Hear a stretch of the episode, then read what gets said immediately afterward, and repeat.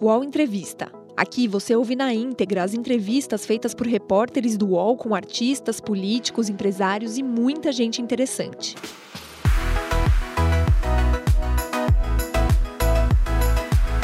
Olá, eu sou o jornalista Danilo Lavieri e hoje no UOL Entrevista a gente recebe João Palomino. E para esse bate-papo eu vou ter a companhia aqui do Adriano Wilson, meu companheiro de redação.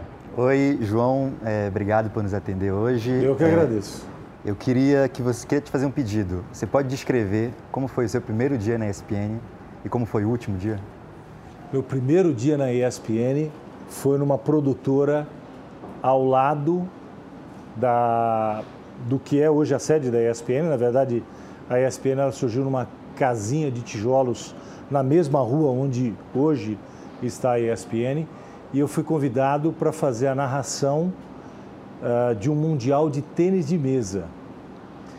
É, foi em 1995, no primeiro dia da ESPN, no dia 17 de junho. E eu tive como comentarista, naquela época, o Cláudio Cano, que faleceu no ano seguinte, um pouco antes das Olimpíadas de Atlanta.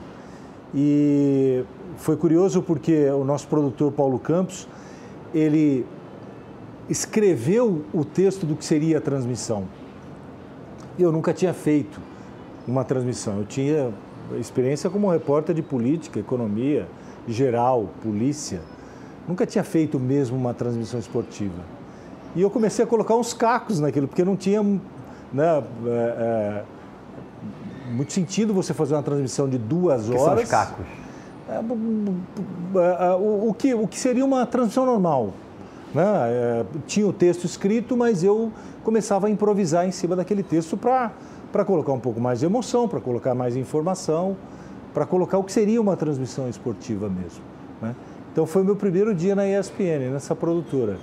E o último dia na ESPN, que foi o dia em que eu fui comunicado que não, não continuaria, não foi efetivamente o último dia, porque no dia seguinte eu voltei para me despedir das pessoas, fiz uma conversa lá que eu voltaria no dia seguinte para conversar com a redação. Como no dia em que eu fui comunicado, outras pessoas também foram, foram comunicadas, o clima não era dos melhores. Então, eh, nós fizemos um acordo que eu voltaria no dia seguinte para falar para as pessoas. E foi uma das maiores emoções que eu vivi na minha vida pessoal ou profissional. Né? Excetuando, evidentemente, nascimento de filho, que é outro, outra uh, outro nível de emoção, né? Mas na minha vida profissional, minha vida pessoal, foi, um, foi uma das maiores emoções que eu vivi, porque eu fui longamente aplaudido pelas pessoas, pude falar com elas, depois formaram uma fila e um por um veio se despedir de mim, e eu percebi quanta gente a gente pôde dar oportunidade para que se desenvolvessem, né?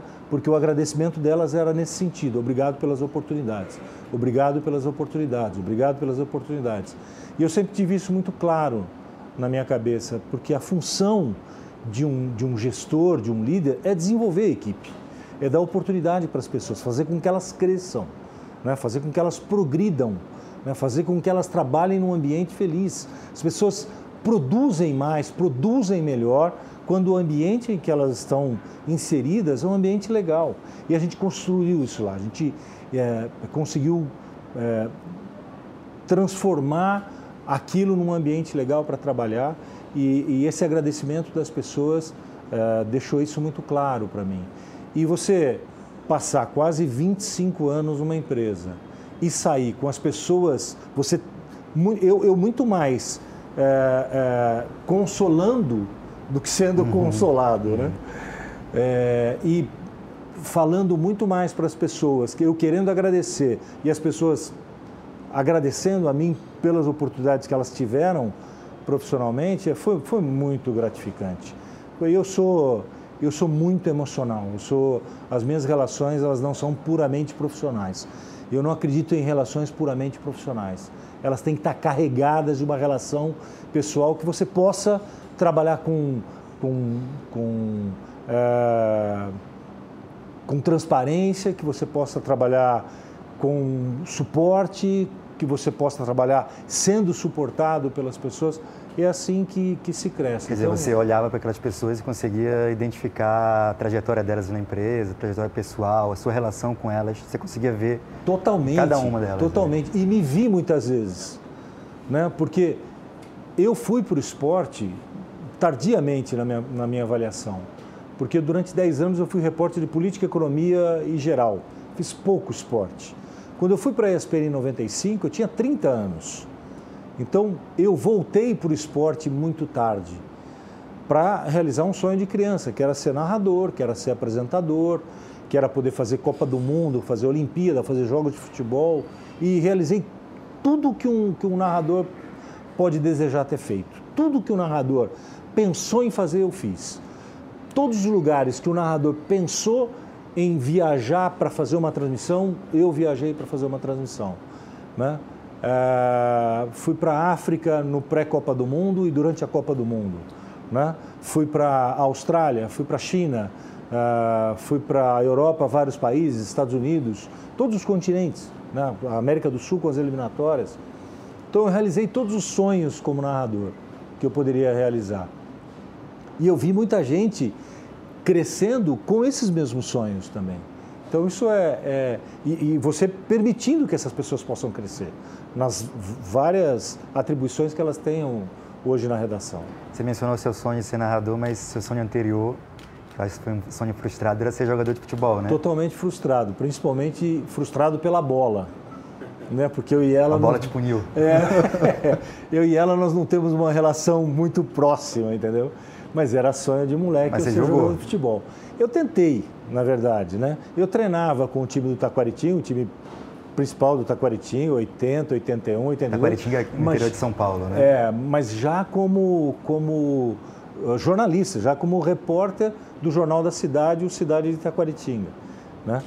É, do Hamilton Aiello, que era um, um, grande amigo do meu pai lá na cidade. E eu, uh, como eu ia para o treino e faltava alguém para completar os 11 reservas, eu entrava para treinar mas hum, sabia que não, não ia conseguir. Jogava do quê? De posição? Zagueiro, mas assim, como você completava o time, o técnico te botava de ponta esquerda para marcar o lateral descendo. Eu com 1,90m jogando de ponta esquerda não podia acontecer nada. Mas eu queria mesmo ser zagueiro. E, e foram experiências muito, muito rápidas que. E eu sabia que não ia dar certo. Mas, e tinha essa paixão por jornalismo, por jornalismo esportivo e por narração esportiva que eu tive que deixar guardada durante um tempo, porque as oportunidades me levaram para outro caminho. Trabalhei na Manchete, na Cultura, no SBT, de novo na Cultura, até chegar à ESPN em 95. Antes de você é, trabalhar com esporte especificamente, você cobria economia, política, jornalismo mais geral. É, tem alguma cobertura marcante? Acho que a gente está falando do final dos anos 80, começo dos anos 90, né, quando você atua nessas áreas. Isso, isso. Tem alguma cobertura marcante que você tenha passado nesse período? Eu, eu, eu me orgulho muito de ter entrevistado Nelson Mandela, de ter entrevistado Fidel Castro, né? de ter participado de algumas coberturas como a vinda do Papa João Paulo II. Eu fiquei responsável por fazer a cobertura em Florianópolis e fiquei muito próximo dele, né? Então tenho, tenho sempre tive muita admiração por ele, é algo é algo diferente, né? Recebi um santinho, né? Então que tenho guardado até até hoje, naquela passagem que ele faz pelos jornalistas, na distribuição dos santinhos ali. Essas são são são esses são eventos é, bem marcantes. Tem um evento muito marcante para mim, evidentemente. É, eu já trabalhando na ESPN, quando foi a queda do avião em 96, o avião da TAM, logo cedinho, eu estava indo para Santos para fazer uma matéria. Eu estava na TV Cultura e na ESPN. Estava indo para Santos para fazer uma matéria para o Repórter Eco. E eu estava na Avenida dos Bandeirantes quando o avião caiu. Então foi só entrar à direita com o carro e nós chegamos. O bombeiro não tinha, os bombeiros não tinham nem isolado a área ainda. Né? Eu fiquei a manhã toda dentro da área isolada pelos bombeiros que você não podia mais ficar. Né? E, e, a gente fez é, o que eu vi lá, me deu a certeza que eu queria ir para o esporte. eu já, eu já, já, já, já alimentava o desejo de só trabalhar na ESPN. Foi um acidente, morreram 100 pessoas, 100 cerca pessoas, de 100 pessoas, né? Foi muito forte para você. Foi marcante. Quando você diz o que eu vi lá, é literalmente o que você viu que de acidente, de, de, de corpos. Corpo, de... Porque os corpos ainda não tinham sido retirados dos locais, tinha gente ali, pedaços. Nós entramos numa casa onde tinha turbina, uh, o cheiro de querosene muito forte, a roupa ficou imprestável. Né? E nós ficamos quase a manhã toda na área isolada onde nós não poderíamos estar. Porque nós chegamos, eles isolaram. E como era uma área muito vasta, só lá no final da manhã que descobriram onde a gente estava. Né? Aí eu, nós tivemos de sair. E eu me lembro que eu fiz essa cobertura até umas 3, 4 da tarde. Né? Todo, outras equipes da, da, da cultura foram para lá também. E eu vim para a sede da ESPN para narrar um jogo de tênis. Então são duas situações completamente diferentes. E ali eu falei, não, eu já sei o que quero fazer da vida. E como foi essa narração? Foi, foi Ah, não lembro como é que foi a narração, não lembro, não lembro nem que jogo era.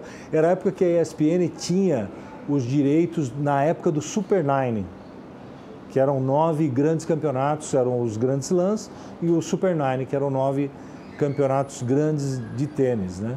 Então eu fui para lá para narrar, não lembro que jogo. Depois, Thomas Enquist com e Eudine Cafeunikov, alguma coisa. Mas assim. deu para desligar, assim, nada que te marcou não, do não, você... Não, não. Eu fui com a mesma roupa, cheguei atrasado porque era a gravação em VT. É, foi por isso que eu me lembro tão, tão bem. Eu não lembro do jogo, mas eu lembro de ter chegado tarde. Quando eu cheguei, assim, é, meu, toma uma água, descansa aí, depois, porque eles sabiam onde eu estava, né? Então foi, foi, foi bem marcante, foi bem marcante. Você ficou quase 25 anos na ESPN, né? Você hoje já está um tempo afastado. Você já conseguiu refletir ou entender o motivo pelo qual eles optaram pela, pela sua demissão, pelo seu desligamento da empresa? Nenhuma, nenhuma. Não, no, no, no dia eu já, já tinha essa compreensão.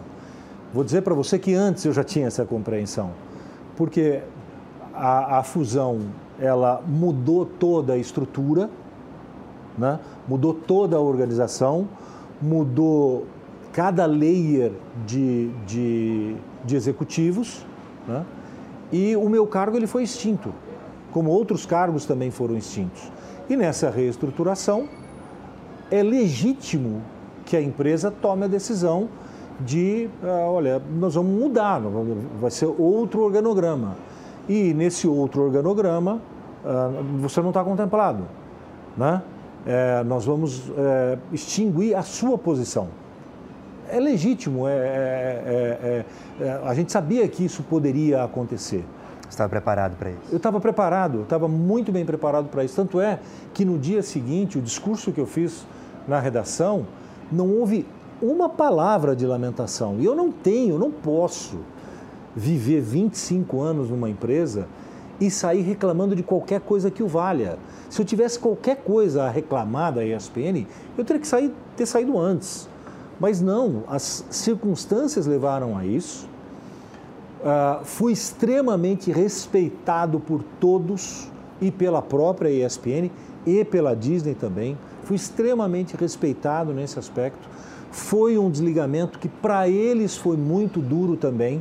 Na conversa eu percebi isso, porque a intenção era que eu continuasse, eles deixaram isso muito claro, só que na reorganização ficava difícil para que eu continuasse. E eu compreendi isso.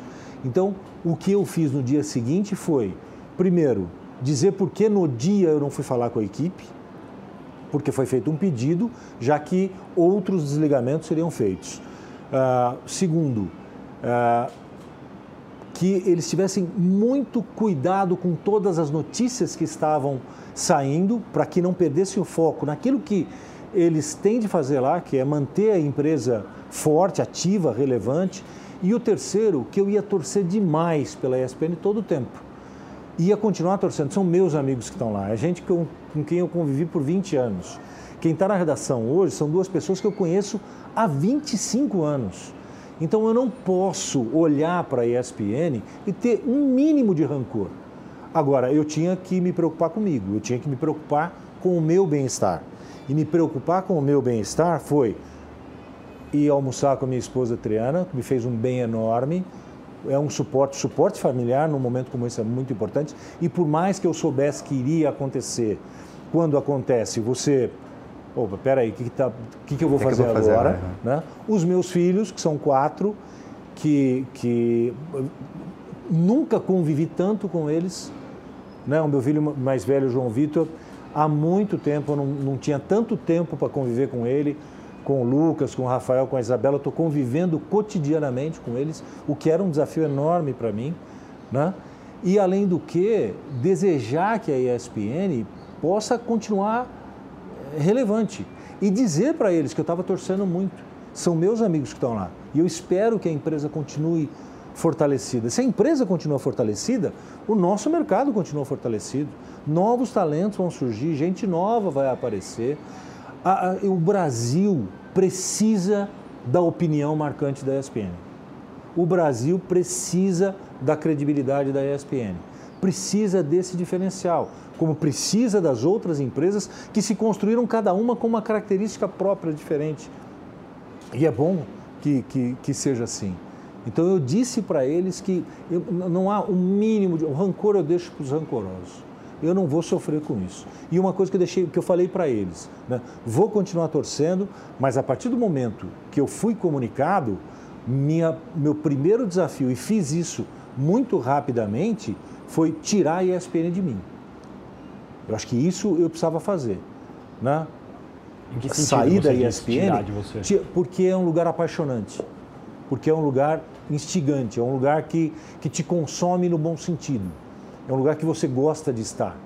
Então eu poderia sair de lá e ficar com aquela coisa melancólica, triste, carregada, uh, reclamona, rancorosa, olhando os defeitos e apontando os defeitos toda hora. Não. Eu apontei os defeitos quando eu estava lá. Eu corrigi os defeitos quando eu estava lá. Eu busquei inovação quando eu estava lá. E continuo assistindo continuo vendo, continuo assistindo, só que eu me permito hoje ver muito mais outras coisas também, porque antes eu ficava muito voltado para a ESPN. E são quatro canais. quatro vezes 24, vezes 7, vezes 365. Isso consome você demais. Então hoje eu me, me permito assistir outras coisas que também ou me deem prazer ou eu vou assistir porque, porque também estão relacionadas com, com, comigo profissionalmente. Eu nunca fui preconceituoso com televisão, qualquer que seja o formato. Assim como não sou preconceituoso com música. Ouço de tudo, assisto de tudo, porque você está sempre aprendendo. Até mesmo quando você não gosta, você está aprendendo algo que você nunca vai fazer. Né? Mas você precisa vivenciar, você precisa olhar outras coisas, precisa abrir o leque mais, precisa instigar a tua criatividade. É o que eu estou fazendo agora e está sendo bom demais. Lendo demais, que é uma coisa que eu, que eu adoro, né? lendo demais, uh, levando o filho, trazendo o filho da escola demais, o que é bom demais também, né? cozinhando demais, que é uma ah, coisa é? que eu gosto demais Sempre também. gostou, sempre, agora está fazendo mais gostei. porque tem mais tempo. É, eu sempre cozinhei, mas agora estou fazendo mais porque tenho mais tempo e porque os programas de televisão quase que te induzem a ter vontade de fazer isso. Você está vendo muita série, filme, essas coisas que você... Tudo que você tudo, pode imaginar. É. Jornalismo tá demais, jornalismo demais, todos os programas, né? Programas jornalísticos, programas de debates, transmissões, séries também. Estou assistindo agora o Peak Blinder, é, é, Peak, Blind, Peak Blinders. Estou é, vendo Peak Blinders, já tá maratonando destruiu Casa de Papel, Viking, todos que, que estavam aí. Eu tinha começado lá atrás com The Following, que é uma série que para mim foi demais também. É, e lendo, lendo bastante. Já deu para sentir saudade de trabalhar ou ainda dá dando para curtir? É, é assim, é, é, é, um período que eu é, não procurei o que fazer. Eu, eu deixei que as coisas fossem acontecendo naturalmente. Eu precisava desse tempo. E não são férias. Porque, por exemplo, eu tirei férias em julho, né? Fui para Disney com os meus filhos.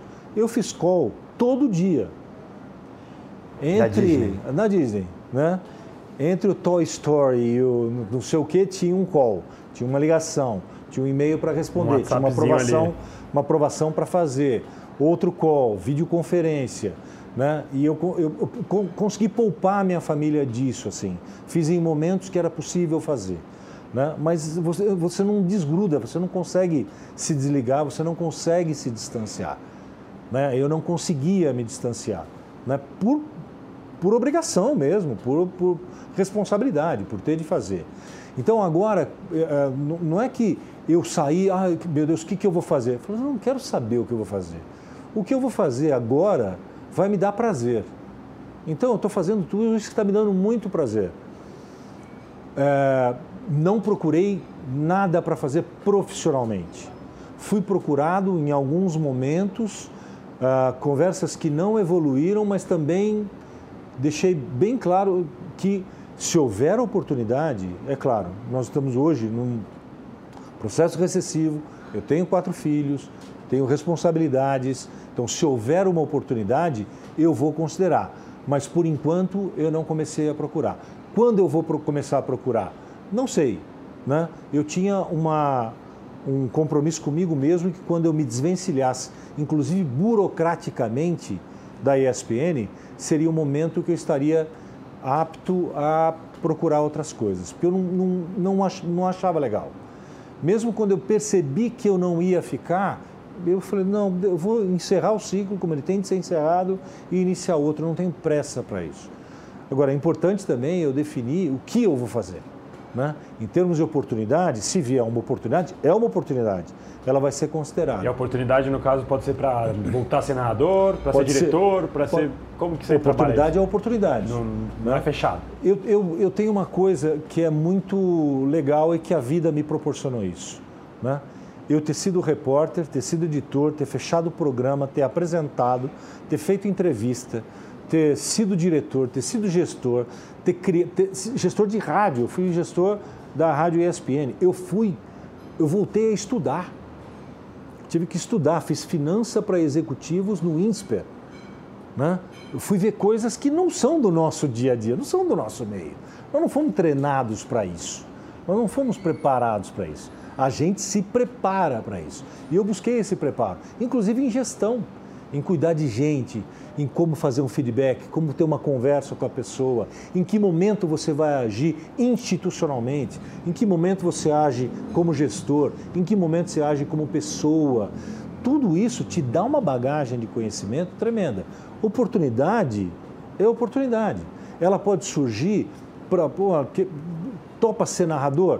Eu vou considerar. Topa ser apresentador? Eu vou considerar. Topa ser gestor? Eu vou considerar. Você topa cuidar de uma equipe? Eu vou considerar, porque eu me vejo apto a absolutamente tudo. E eu tenho, eh, tenho algo que eu preciso trabalhar com projetos que sejam instigantes e sejam prazerosos. E talvez eu encontre isso muito mais com apresentação e narração do que com, com coordenação de uma equipe.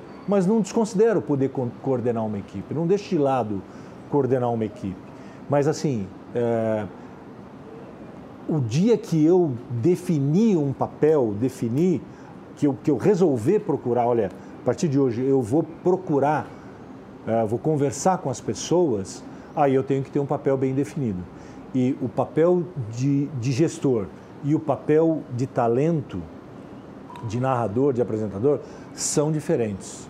Mas fica muito difícil você procurar algum espaço chegando com as duas bolsas. Você vai ter que chegar com uma só. Você falou agora, pô, eu viajei para todos os continentes, narrei final, de, narrei todos os eventos, fiz um monte de coisa é, que eu gostei, que eu sonhava. Mas tem alguma coisa que ainda você sente o um friozinho na barriga de querer fazer, que você, você falou, preciso de alguma coisa para me instigar, mas tem alguma coisa, algum evento, algum, alguma final, alguma coisa que você fala, pô, falta isso para mim? Sabe onde eu gosto desse jogo? Na Vila Javari. Eu gosto de ir lá ver Juventus e Nacional. Eu gosto de ir no Nacional, gosto de ir nos estádios pequenos, gosto de ir no Morumbi, gosto de ir no Maracanã. O evento, eu sempre tratei, qualquer que seja ele, eu sempre tratei como uma Olimpíada ou uma Copa do Mundo. Evidentemente que Juventus e Nacional não são um jogo, nunca serão um jogo de Copa do Mundo, né? Ou mesmo de clubes. Não, isso não vai acontecer. A gente sabe que não vai acontecer. Mas o respeito que você tem que dedicar a isso tem de ser o mesmo. Tem de ser o mesmo, porque os jogadores estão lá, os técnicos estão lá, quem gosta daqueles times está lá. Então você tem de respeitar essas pessoas e, por menor que seja o evento, dar importância a ele, tratar como se fosse um baita evento.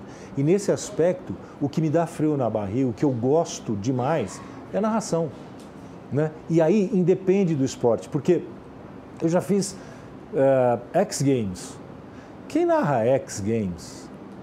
Quem narra Olimpíada? Quem narra alguns esportes, o homem mais forte do mundo? Você vai narrar qualquer coisa. Você vai narrar bem qualquer coisa. E eu sempre procurei muito aliar informação e emoção.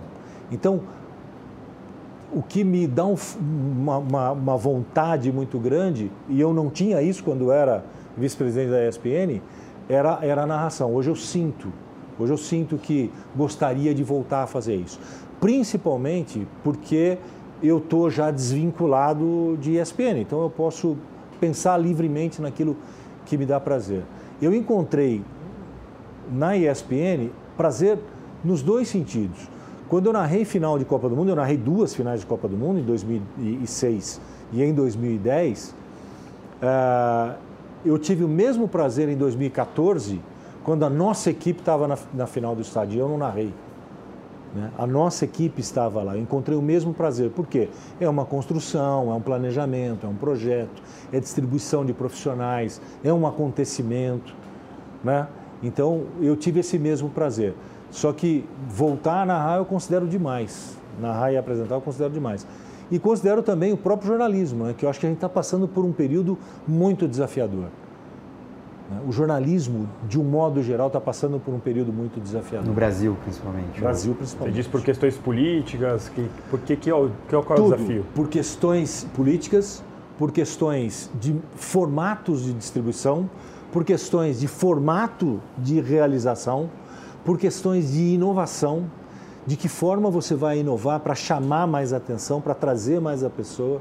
A questão da multiplataforma integrada me encanta demais, porque nós conseguimos, eu consegui isso na ESPN, fortalecer demais que as mídias conversassem. Você dizer que uma empresa é multiplataforma, ela, você pode chamar a empresa de multiplataforma se ela tiver todas as plataformas.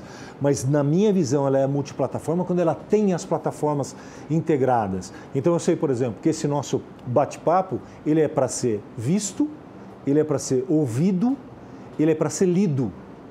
Esse é o conceito. Né?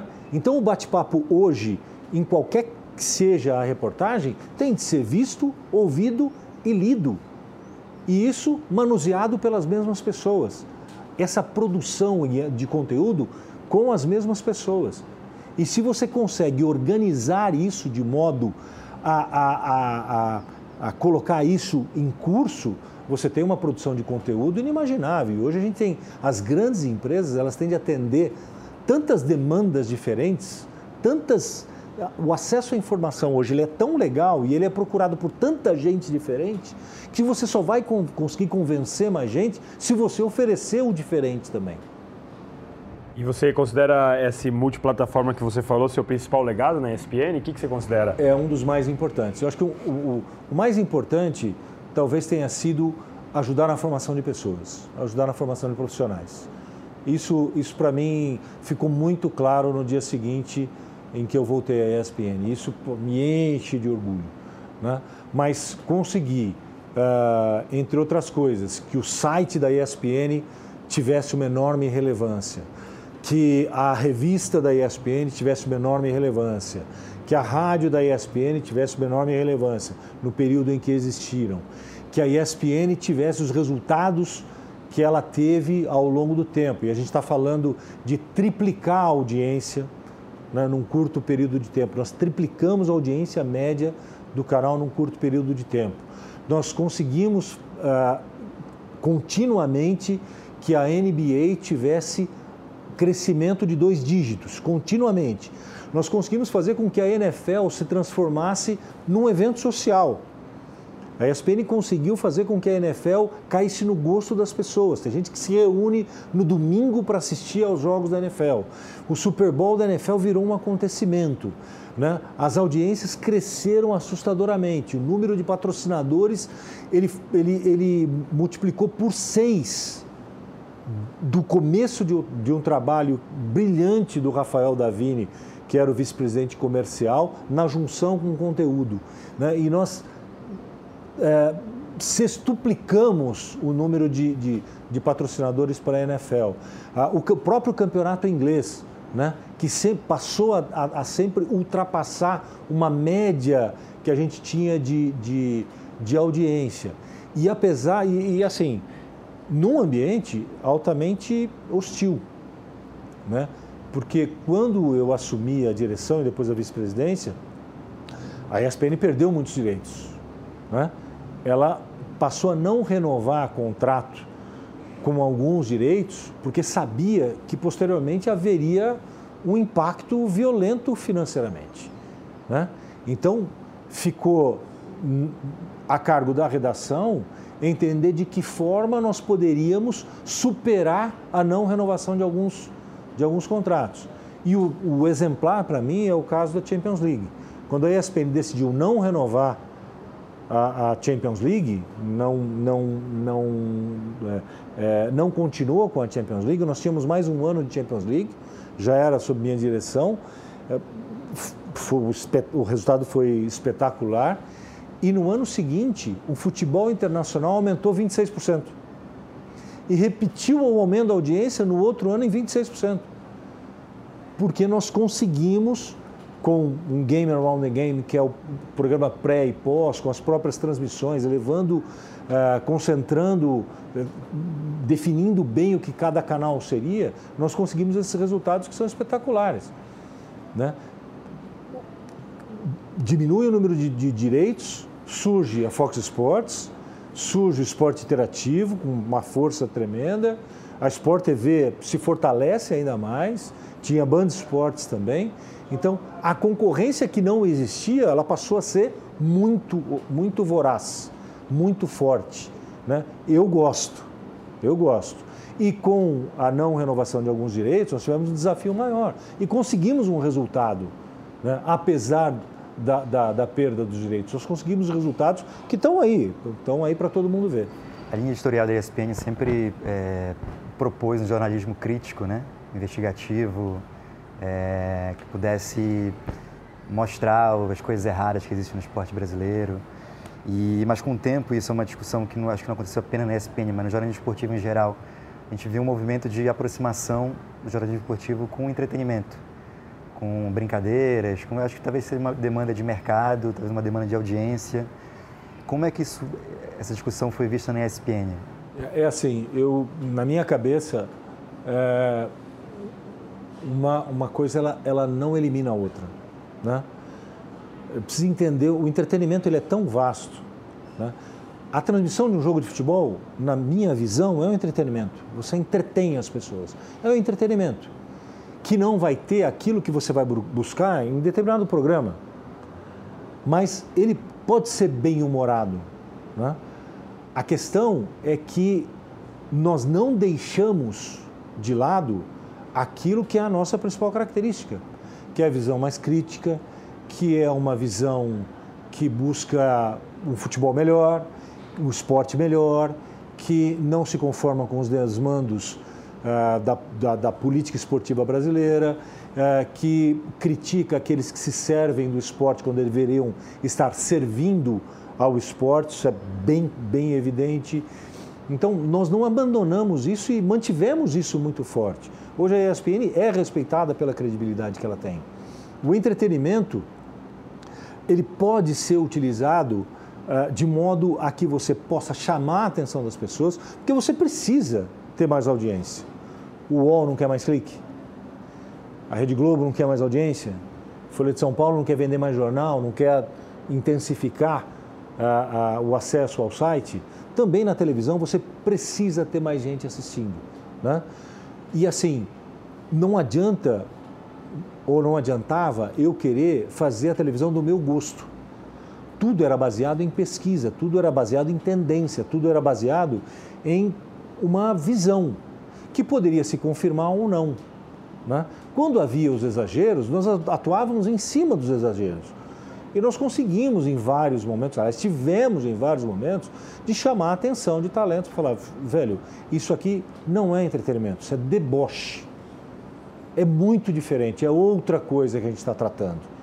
O entretenimento ele é importante para chamar a atenção das pessoas, para prender a atenção das pessoas, mas não necessariamente você deixa de ser sério, você deixa de dar notícia, você deixa de dar informação. É possível você dar risada, é possível você falar sério quando é, é preciso faz, falar. Né? É, é, essa, essa, essa é, é, o que se confunde. Quando se fala assim, ah, parece que é um crime né? quando você tem um programa bem humorado. O que acontece é o exagero do, do bom humor. E no exagero do bom humor, você tem que agir, você tem que pô, estabelecer os limites. Né? E isso foi feito rotineiramente. Sobre esse exagero, eu, eu lembro agora de um episódio do Ale Oliveira, que ele fez uma piada que foi considerada por muita gente uma piada que induziria as pessoas a, a ter pensamentos pedófilos, por exemplo.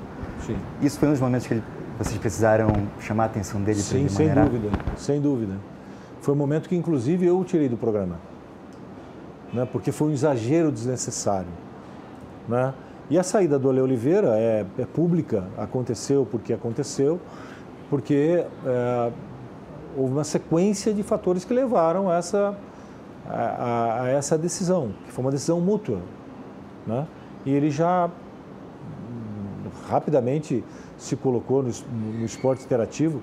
E assim, ele, ele, tem o estilo dele, tem de ser respeitado pelo estilo dele e vai assistir ao estilo dele quem quiser, quem se sentir confortável com o estilo dele. Para a gente, naquele momento, não era mais algo que nós queríamos seguir e reformulamos completamente o programa, basicamente até com as mesmas pessoas, com a entrada de uma ou outra pessoa.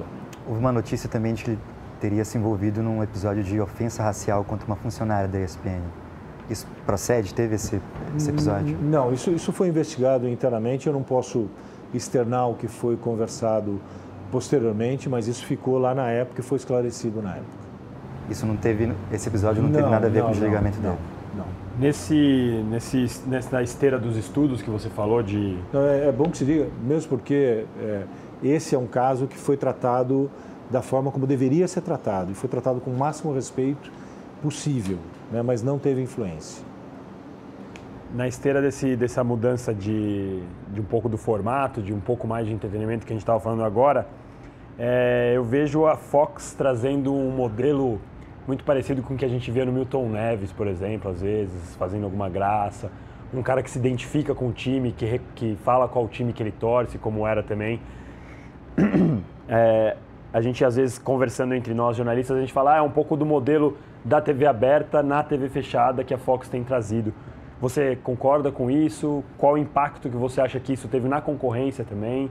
De, de repente, você ter que mudar um pouco até em cima das pesquisas, como você falou também? Não, o, que, o que acontece com a Fox Sports é bom. A Fox tem um mérito enorme com o Fox Rádio, por exemplo, que é um programa que, que demorou para que as pessoas entendessem aquele formato, mas quando entenderam, é um programa que tem um resultado e tem um cara, tem um comunicador nato, que é o Benja, que é uma pessoa que tem um enorme respeito e carinho por ele, assim como tenho por todos os, os componentes da, da, mesa. E é, eles é uma, é uma, escolha deles, é, um, é uma opção deles ter a, aquela configuração. Hoje, eu acho que, na época que eu era narrador, você falar o seu time, você não podia entrar no estádio. Hoje você fala o seu time, eu não vejo.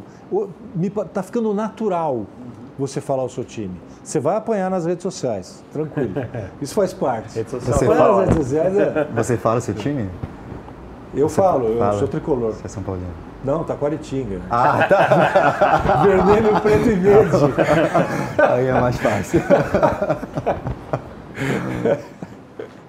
Mas então, esse, os apresentadores que, jornalistas que é, às vezes representam um time, representam uma torcida, é uma forma também de se conectar com o torcedor, né? Eu só, eu, eu, sim, se conectam ao torcedor, representam o torcedor, os, os torcedores se sentem representados ali, mas tem algo que é muito importante, que é, é, é, é vai depender muito da compreensão das pessoas, né?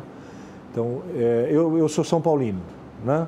É evidente que depois que você começa a trabalhar, a tua paixão pelo time, ela, ela, ela muda completamente. Eu assisto um jogo de São Paulo como assisto a qualquer jogo hoje. Né? Ah, você, quando o, o, o meu time, ou o time de um comentarista, todo mundo sabe o time que ele tem, mete 5 a 0, né? e o cara faz um elogio, né? você apanha porque você está elogiando o seu próprio time. Quando perde e você critica porque perdeu, porque teve uma circunstância, ou de um frango, ou de uma falha tática, ou de uma falha técnica, ou do técnico que não, que não viu alguma coisa, você apanha da sua própria torcida, da própria torcida do time, porque você está criticando, você tem o direito de criticar o time do, do torcedor. Então, o resumo disso é o seguinte: contra a paixão não há argumento. E o jornalista tenta trabalhar a razão na análise. E do outro lado tem a paixão, são mundos que não vão se encontrar nunca. Então vai acontecer isso para o resto da eternidade. Só que as pessoas têm de entender que quando a análise está sendo feita, o clubismo do cara é colocado de lado totalmente, na esmagadora maioria das vezes. A não ser quando se cria um personagem. E quando o cara é um personagem, é o personagem. E ele vai ser daquele jeito, ele vai criticar o outro time porque ele é um personagem. Mas no jornalismo que eu gosto, que eu procuro, que eu vejo, eu vejo a análise sendo feita por jornalistas que já declararam o time e ela é absolutamente correta em relação a qualquer time. É isso que é admirável. O cara consegue no, tirar o clubismo da frente. Eu, sinceramente, consigo. Eu consigo. Me lembrou do episódio também do Flávio Gomes, que é um torcedor declarado da Portuguesa. Acho que foi em 2013. A Portuguesa estava jogando com o Grêmio. É, houve um pênalti que ele considerou mal marcado para o Grêmio. E aí ele foi nas redes sociais e criticou tanto o clube quanto os torcedores. Ofendeu torcedores do Grêmio no, no Twitter, se não me engano. É, você teve que conversar com ele depois desse episódio? Ele foi afastado da, da ESPN por causa desse, desse tweet? É, na verdade, era uma sequência de conversas, né? Nunca é um fato em si, mas houve uma sequência de fatos. É, o Flavinho, que é uma pessoa que eu tenho um enorme respeito, não conversei com ele depois disso, né? mas eu tenho um enorme respeito por ele, acho que é um, um baita jornalista, um baita jornalista, né? conhece Fórmula 1 como poucos. Né? Naquele momento houve um exagero, e a decisão da empresa foi que ele, que ele uh, não continuaria com a gente, que ele teria o contrato rescindido. Né? Mas foi uma sequência de conversas que aconteceram. Foi difícil para você fazer esse, muito, esse desligamento? Muito difícil, principalmente uhum. pelo carinho que eu tenho por ele. Ele dizia que o, o Twitter dele era pessoal, não tinha nada a ver com a empresa. Então, essa, essa não... É, eu vou falar de modo geral, geral. De, de, modo geral. O, o, o, talento, quando ele vai para o Twitter, quando ele vai para o Instagram, e ele representa, ele é a cara de uma emissora, mesmo que ele diga que aquilo é pessoal, ele está ele tá ligado umbilicalmente à instituição, ao que a instituição acredita. Então, é, é preciso que eles entendam que quando eles estão falando, ah, qualquer um, hein, qualquer talento, quando o cara se posiciona, ele, quando o torcedor lê aquele tweet, ou, a, ou aquela foto, ou aquela, aquela, qualquer coisa em redes sociais, a associação para a pessoa não é da pessoa física, é do comentarista daquela empresa. Então, o conselho que eu sempre dei para eles, eu sigo inclusive, é, que eu falo, falava muito para os talentos da ESPN é use a rede social como se fosse o seu microfone. Só poste aquilo que você vai falar no microfone. E aí você não tem perigo de. Você vai apanhar por outro motivo, por ter uma opinião forte, por ter uma opinião é, assertiva, por, por dar a sua opinião mas nunca por uh, ter agido de forma incorreta nas redes sociais. Isso inclui posicionamentos fora do esporte, por exemplo, políticos, porque a ESPN é basicamente um canal de esporte, mas tinha muito posicionamento político muitas vezes. E com as redes sociais isso ficou muito maior, porque você pode se manifestar de qualquer forma. Então esse conselho também seguia como que é lidar com essa parte de não poder ou poder falar de política, até porque você tem essa opinião de, de ter a pessoa muito representada, da empresa ser representada pelas pessoas? É, nesse caso, nós procurávamos pedir o bom senso. Nesse caso, no caso da política, nós esperávamos que as pessoas pudessem lidar com aquilo de forma tranquila, especialmente no momento em que o Brasil virou um grande fla-flu, que é a maior analogia que se faz ao período que o Brasil viveu de cisão política é um clássico de futebol, de, de duas grandes torcidas, porque foi isso efetivamente que aconteceu. Então, qualquer que fosse o teu posicionamento, você ia apanhar de 50%, né? E ia ser elogiado por 50%. E dependendo do dia seguinte, você apanhava dos outros 50% e era elogiado pelos outros 50%. Mas as pessoas, eu, eu acho que as pessoas têm de se posicionar. Os profissionais têm de se posicionar. Né? Não, é legítimo que elas tenham posição política. É importante que elas tenham posição política, mas saibam os riscos disso também. Eu, em todo esse período, é, dos quase oito anos que eu fiquei como diretor e vice-presidente, eu não me posicionei, posicionei publicamente, politicamente, porque, na minha cabeça, institucionalmente, não era conveniente que eu fizesse isso. Mas eu tenho as minhas convicções eu tenho o, o, o, meu pensamento. Né? E a ESPN nunca induziu ninguém a ter um pensamento político. A ESPN nunca exigiu, nunca pediu que alguém tivesse algum posicionamento político. Isso nunca aconteceu. Nós nunca, e aí eu digo todo o período, nunca foi dito para um comentarista se ele deveria falar A, B ou C, ou sobre A, B ou C, ou D, A, B ou C, na política, na política esportiva e no futebol. Porque eu, eu acredito muito é na responsabilidade de cada um. É o cara que tem a opinião forte, ele vai dar a opinião forte, porque aquela opinião forte ela é embasada, ela tem argumento, ela tem informação. Então eu só pedia para que não houvesse deboche, mas que houvesse opinião forte, porque é assim que nós precisamos, é disso que nós precisamos, não só na ESPN. Sobre é, o que os, os, talentos podem ou não podem falar, o que eles falam ou não falam no ar. O, teve um episódio do Danilo Gentili, que ele foi convidado para participar de um programa na ESPN, e logo depois o José Trajano ele fez uma crítica no ar sobre o convite que a emissora tinha feito ao, ao jornalista, Danilo Gentili, apresentador. É, como é que vocês receberam essa crítica do, de um funcionário da casa em relação à própria, à própria nós tivemos que cuidar primeiro da equipe do programa, né? que ficou muito abalada com a crítica. É, nós precisamos defender a pluralidade. Então, o Danilo Gentili é um humorista, é um cara que inclusive conhece pouco de, de futebol, né? mas é, é um humorista que o, o programa entendeu que ele seria importante naquele dia naquele momento, era, se não me engano, uma segunda-feira, né?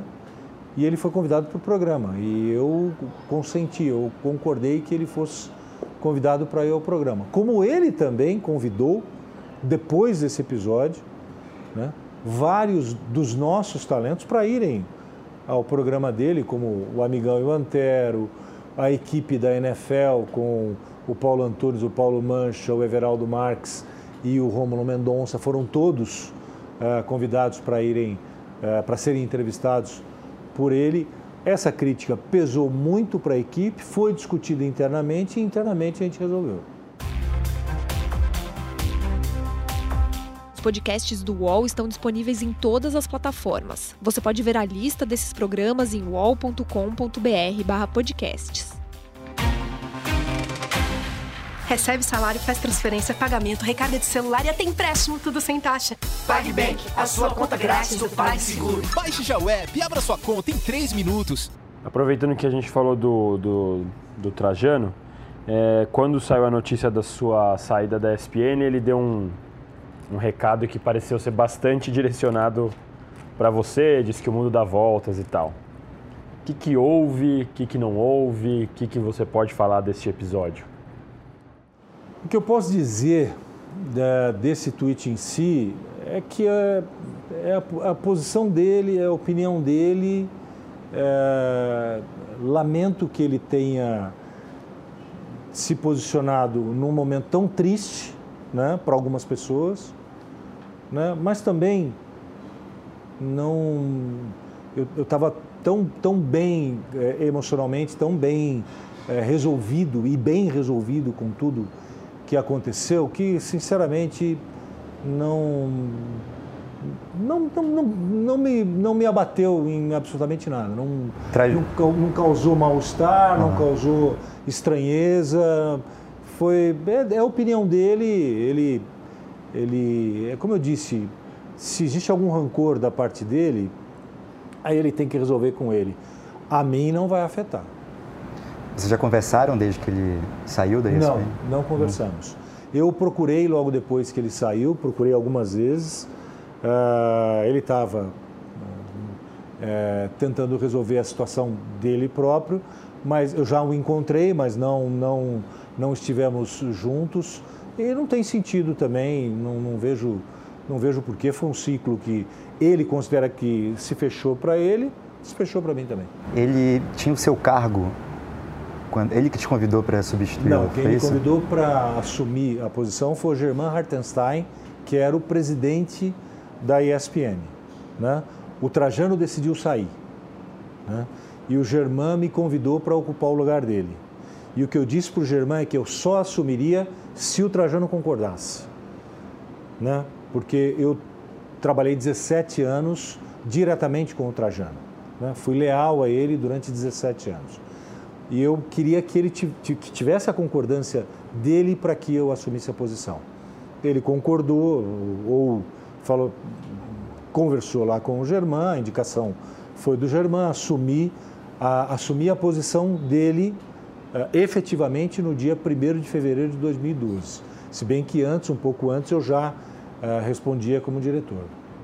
E uma última para encerrar esse assunto do Trajano, ele é, vinculou a possível saída dele, falou que ele fala muito de política, é, atrapalhou. Como você disse, tinha que ter o bom senso e tudo mais. Nesse caso específico do Trajano, teve alguma coisa por ele declaradamente ser muito de esquerda, de, de isso atrapalhou de alguma forma ou não tem nada a ver? Não, não. A decisão foi uma decisão do grupo de gestão da ESPN, do qual evidentemente eu fiz parte. Eh, e a comunicação foi feita. E quando a comunicação foi feita, eu disse para ele que eu gostaria de conversar com ele. Não, eu não comuniquei a ele, quem comunicou foi o Germán Hartenstein. É, e, e, assim foi o, o, procedimento. Em nenhum momento se falou sobre política. Uhum. Não, não, não há esse, essa questão política das conversas que eu participei, não houve é, nenhuma citação nesse sentido. A gente tem a impressão, assistindo a ESPN, que todo mundo é muito amigo ali. Todo mundo, quando desliga a câmera, o pessoal sai para o bar, sai para beber, sai para se divertir. Mas às vezes o clima esquenta né, no debate. Às vezes a gente já viu aí algumas situações do pessoal quase xingando pessoalmente né, na cara um ao outro. Como é que a direção, como é que você agia quando o clima esquentava ali no debate? Você tem que chamar para conversar. Primeiro você tem que analisar um pouco do contexto, não só aquilo em si. Se é algo que vem crescendo, você tem que agir fortemente. E houve casos, sim, que nós tivemos que agir prontamente. Você lembra de um? É... Ah, teve, teve, teve um, por exemplo, do Zé Elias com o Renato Rodrigues, né? que inclusive o UOL noticiou. Estou falando assim até que me lembro. o UOL noticia sempre o que acontece. É, é verdade. Isso é a mais pura verdade. É, teve do João Carlos com o Mauro, é, João Carlos Albuquerque com o Mauro César Pereira. Teve do PVC com o Mauro. É, teve do Arnaldo com o André Kifuri. Mas o que, que acontece? É, ali eu, eu via muito né, como é um jogo de futebol. Né? Você está jogando ali, você xinga o cara com quem você está jogando. Né? Você quase dá um tapa no cara com quem você está jogando, se ele cometeu um erro, se ele não fez aquilo que você pediu para ele fazer.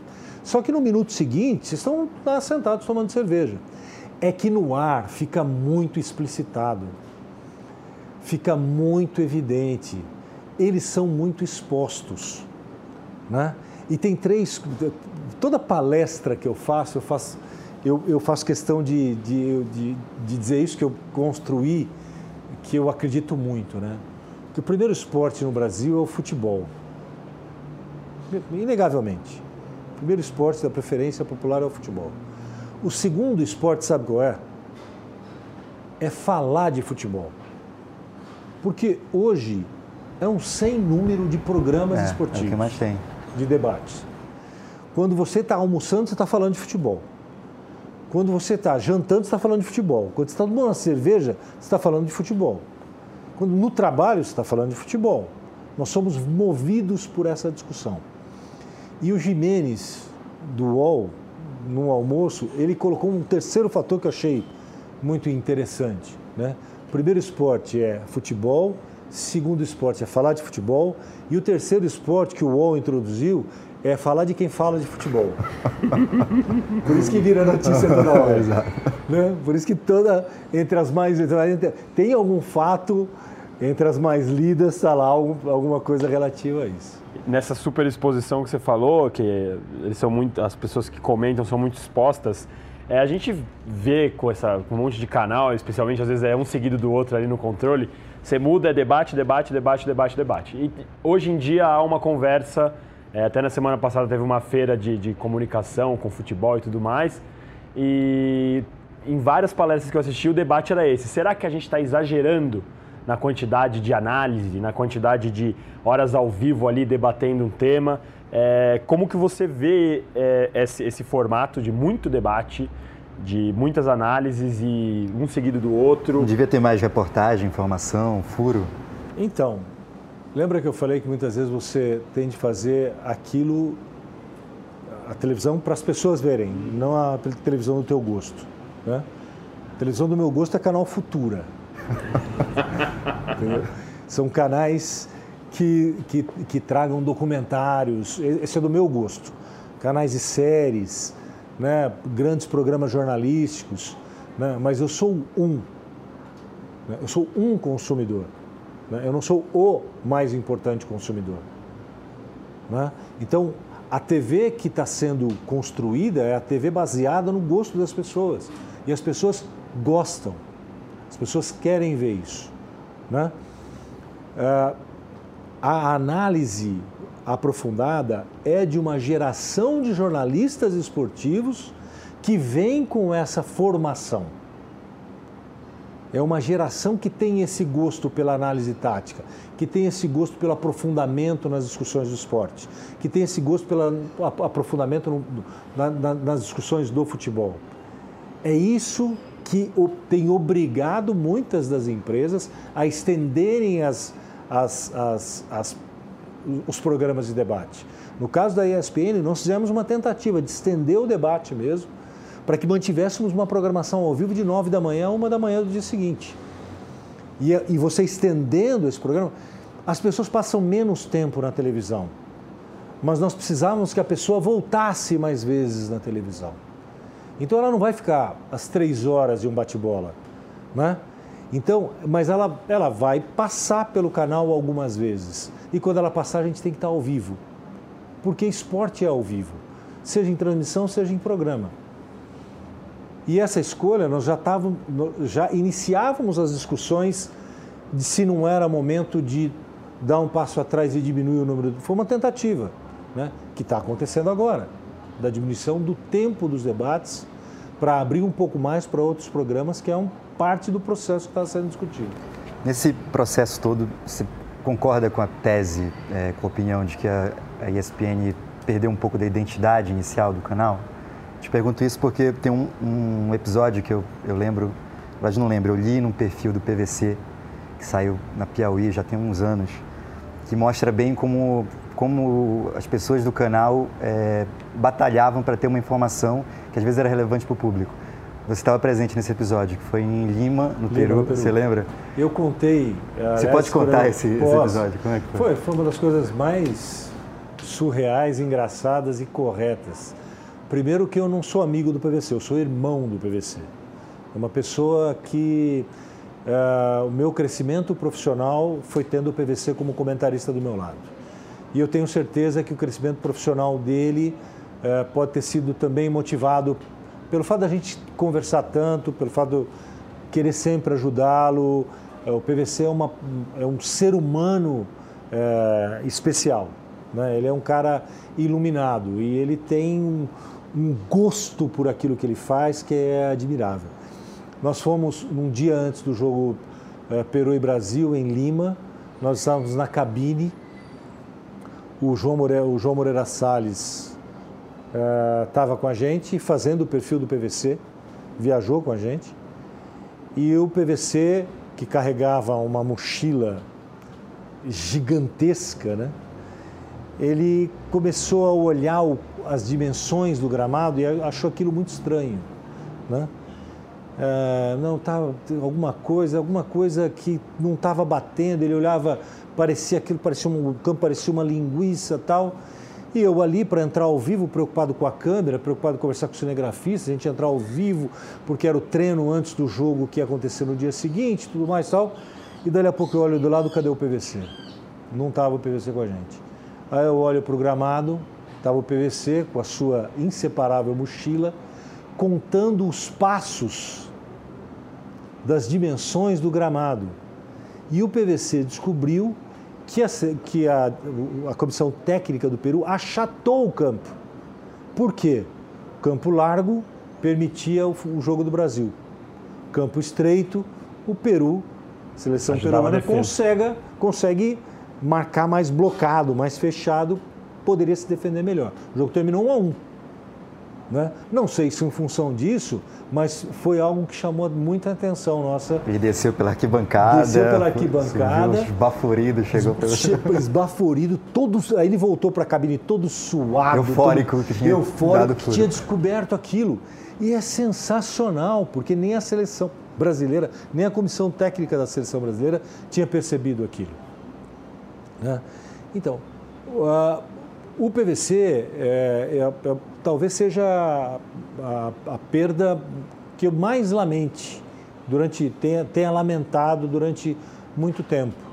Uh, mas torcia tanto para ele, continuei conversando com ele, continuamos amigos, continuamos irmãos, uh, nos encontramos algumas vezes. Uh, fui para o Rio de Janeiro conhecer, inclusive, a sede da Fox, almocei com o PVC, encontrei com o PVC, uma pessoa que de vez em quando troco mensagens com ele, então. É, mas é, ele mudou muito, inclusive na própria Fox. Então, se você fala do jeito que era o jornalismo, como eram as coisas construídas, como as coisas aconteciam, né? o que eu acho que a gente precisa mais hoje, essa geração precisa instigar, ser instigada mais a fazer, é ter fonte, que era algo que era cobrado muito, exageradamente. É ele mesmo, nesse perfil, ele ligava todo dia para todos dia. os clubes Não, do Brasil. Todo, ele continua fazendo continua isso. Continua fazendo isso. Ele continua fazendo isso. E nós, na ESPN, na época, nós dávamos muita, muita, muita força para isso. Então, quando ele trazia alguma informação que era especial, nós criávamos um ecossistema no entorno dele que permitia que isso aflorasse. Né? Porque é tão raro, e era tão raro que aflorava e continua florando agora, né? O PVC ele sempre se refere a uma conversa que ele teve e que ele teve acesso a determinada informação. Isso e foi mudando na ESPN com o tempo? Esse Não, ecossistema para ter informação exclusiva, ter furo, com o tempo, com esse, esse privilégio ao debate, hoje é, análise. Hoje é tão difícil saber de onde vem o furo, né? Hoje é tão difícil você saber quem foi o primeiro, qual foi o primeiro, que quando você tenha mais. E, e, e invariavelmente, né, vocês devem ter visto isso várias vezes, né? Ah, você vai para o Instagram, alguém lá, como eu afirmei anteriormente, tal. Aí no Twitter é outro, como eu disse ontem, tal. Aí você vai no Facebook, é outro. Falei, mas de quem foi? Né? Hoje está muito difícil, está muito difícil. Hoje, o que existe de diferencial muitas vezes é uma entrevista. É você conseguir ter acesso a alguém que naquele momento é muito procurado por muita gente. Esse perfil do PVC na Piauí é sensacional. É sensacional. Né? Muito bom. Sensacional. Mas foi inacreditável.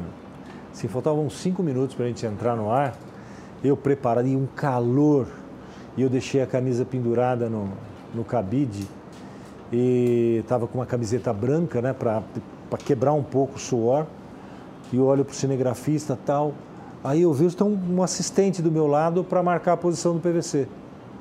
Eu falei, mas cadê o PVC? Aí eu, olhamos lá embaixo, ele estava marchando. Mas acho que o, o, João ele colocou passo de ganso, alguma coisa assim. Ele colocou assim, né? ele falou assim, parecia um soldado soviético marchando isso, na frente do túmulo do Lenin. Era isso. Medindo os metros, eles tinham um, achatado o campo, meu. E na mochila ele tinha o quê? Tinha livro, almanac. É, tinha... Hoje ele leva tudo no, no iPhone, né? né? Mas ele assim, o livro de seleção brasileira, livro da seleção peruana, e o que era legal, o PVC e eu, nós viajamos a América do Sul inteira para as eliminatórias. E nós sempre íamos às livrarias das cidades onde nós íamos, né, para comprar livros históricos de clubes, da futebol local. Eu sempre fui fascinado, que é uma coisa assim, sempre fascinado pelo, pela, pelas histórias de narcotráfico é, na, na Colômbia. Então, Virginia Valerro, todos os, os, os livros dessas histórias, eu sempre fui consumidor disso.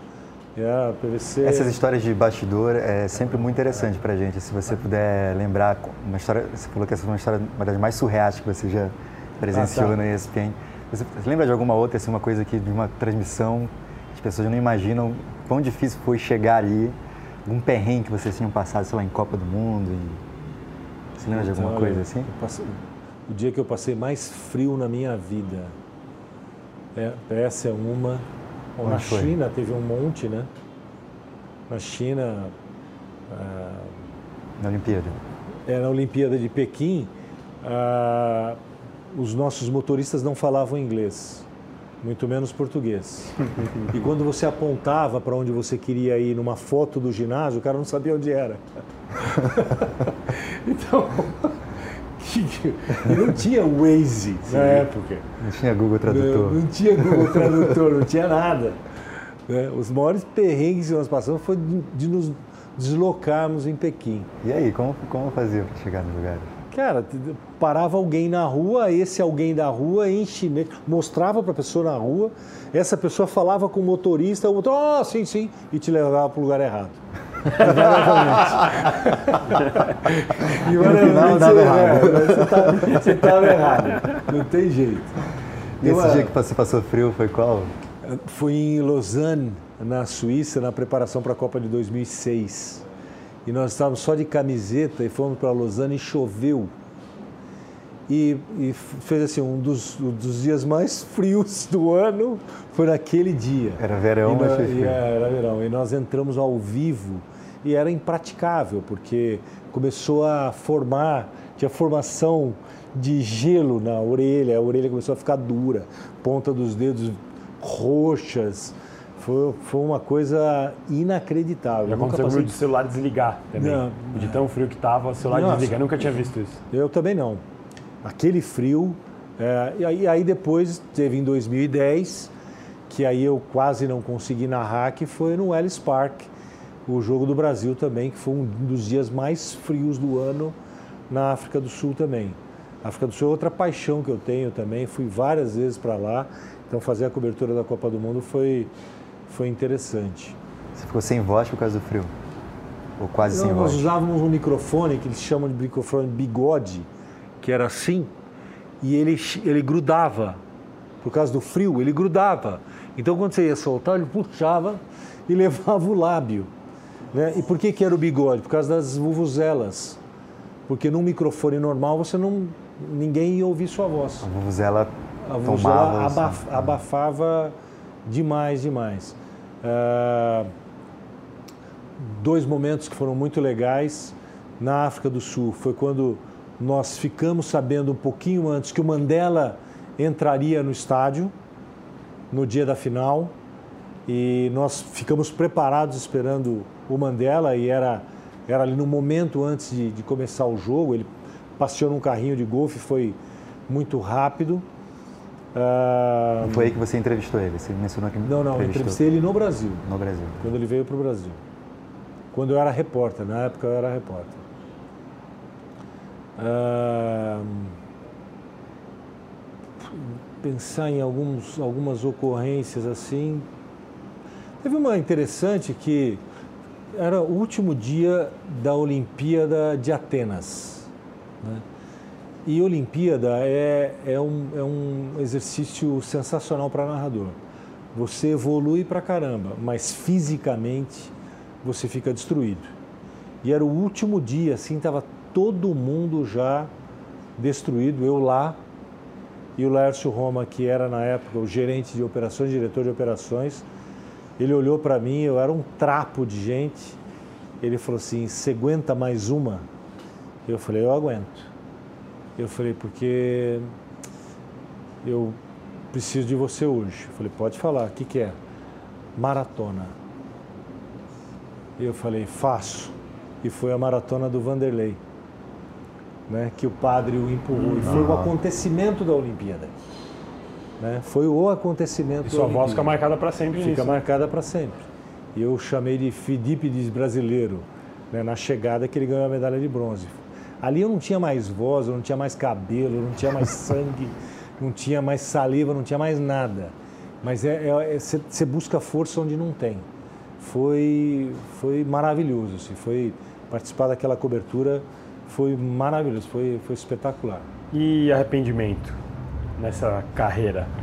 Arrependimento não. Arrependimento Você faria não. diferente? Não, são coisas diferentes. Sim, vamos aproveitar. São, são coisas diferentes. Né? Arrependimento não, porque no contexto do momento, eu sempre tomei as decisões baseadas em muita conversa. Não espere decisões imediatas da minha parte, porque o, teu, o risco de você errar é muito grande. Mas você precisa ter uma leitura absolutamente correta da circunstância. Então eu não tenho arrependimento. Tudo que foi feito foi feito dentro do que naquele momento uh, exigiam de você. O que você teria feito diferente é uma outra discussão. Né? A atitude não, eu não posso mudar uma atitude que ela foi tomada lá atrás. Mas o que você faria diferente? Faria um monte de coisa diferente. Só que hoje eu tenho oito anos de bagagem como diretor e vice-presidente, mas 17 como narrador. Eu faria muita coisa diferente, né? Como todos nós, quando chegarmos aos 50 anos, eu tenho 53, eu faria muita coisa diferente quando eu tinha 17. Mas com 17 eu não tinha cabeça de 53, eu tinha cabeça de 17. Então eu faria muita coisa diferente. O que eu faria diferente? Agora, às vezes, numa tomada de decisão, numa escala, numa cobertura, investir talvez um pouco mais de dinheiro numa cobertura em relação a outra, teria mandado gente para cobrir aqui, aquela seleção que não né, teria mudado o perfil de uma cobertura, mas isso você só descobre depois de, de, de executado. E aí é engenheiro de obra pronta, aí não, uhum. não adianta. Claro. Você cometeu algum erro que você não conseguiu reparar na época? Sim, sim, cometi alguns erros que eu não consegui reparar. Ah, é, como narrador também. também. como narrador tem dois Uma que. gafe. Que, é, essas gafes são, elas são deliciosas. Vou falar da Rua Javari. Um, um jogo Juventus e Inter de Limeira. Pênalti para Inter de Limeira né? E eu preparado para narrar gol da Inter de Limeira, né? O cara da Inter de Limeira cobra o pênalti, a bola bate na trave e volta, né? Juventus contra-ataque, gol do Juventus. Juventus. Eu grito gol da Inter de, Inter de Limeira no gol do Juventus. Naquela época, faz muito tempo, não tinha rede social, porque senão estava morto. Acho que tinha Orkut na época. Ah, não está no YouTube Uma essa outra, narração? É, não, não tá. Deve, deve ter, graças a Deus não. Tem uma, tem uma outra também, eu, e eu procurei essas narrações. Tem uma outra também que eu estava narrando, para mim, o jogo de um dos gols mais bonitos de Copa do Mundo. Argentina e Holanda na Copa de 98. Né, minha primeira Copa do Mundo. Eu narrando Argentina e Holanda, Só que nós não estávamos no estádio, a gente estava no IBC, né? narrando do IBC. E o Tostão estava do meu lado. E o Antero Greco. Não me lembro se era o Antero, se era o Tostão, se eram os dois. Eu sei que eu fiquei sozinho na cabine. Tinha um jogador da, da Holanda chamado Felipe Cocu. E é daqueles claro. cacófatos que te matam na transmissão. E eu venho narrando, né? É, vem Frank de Boa. Traz a bola pelo meio. Cliver, dominou. Tem Felipe Cocu aberto pelo lado direito. Recebeu, recebeu o Cocu. Ajeitou, bateu o Cocu na trave!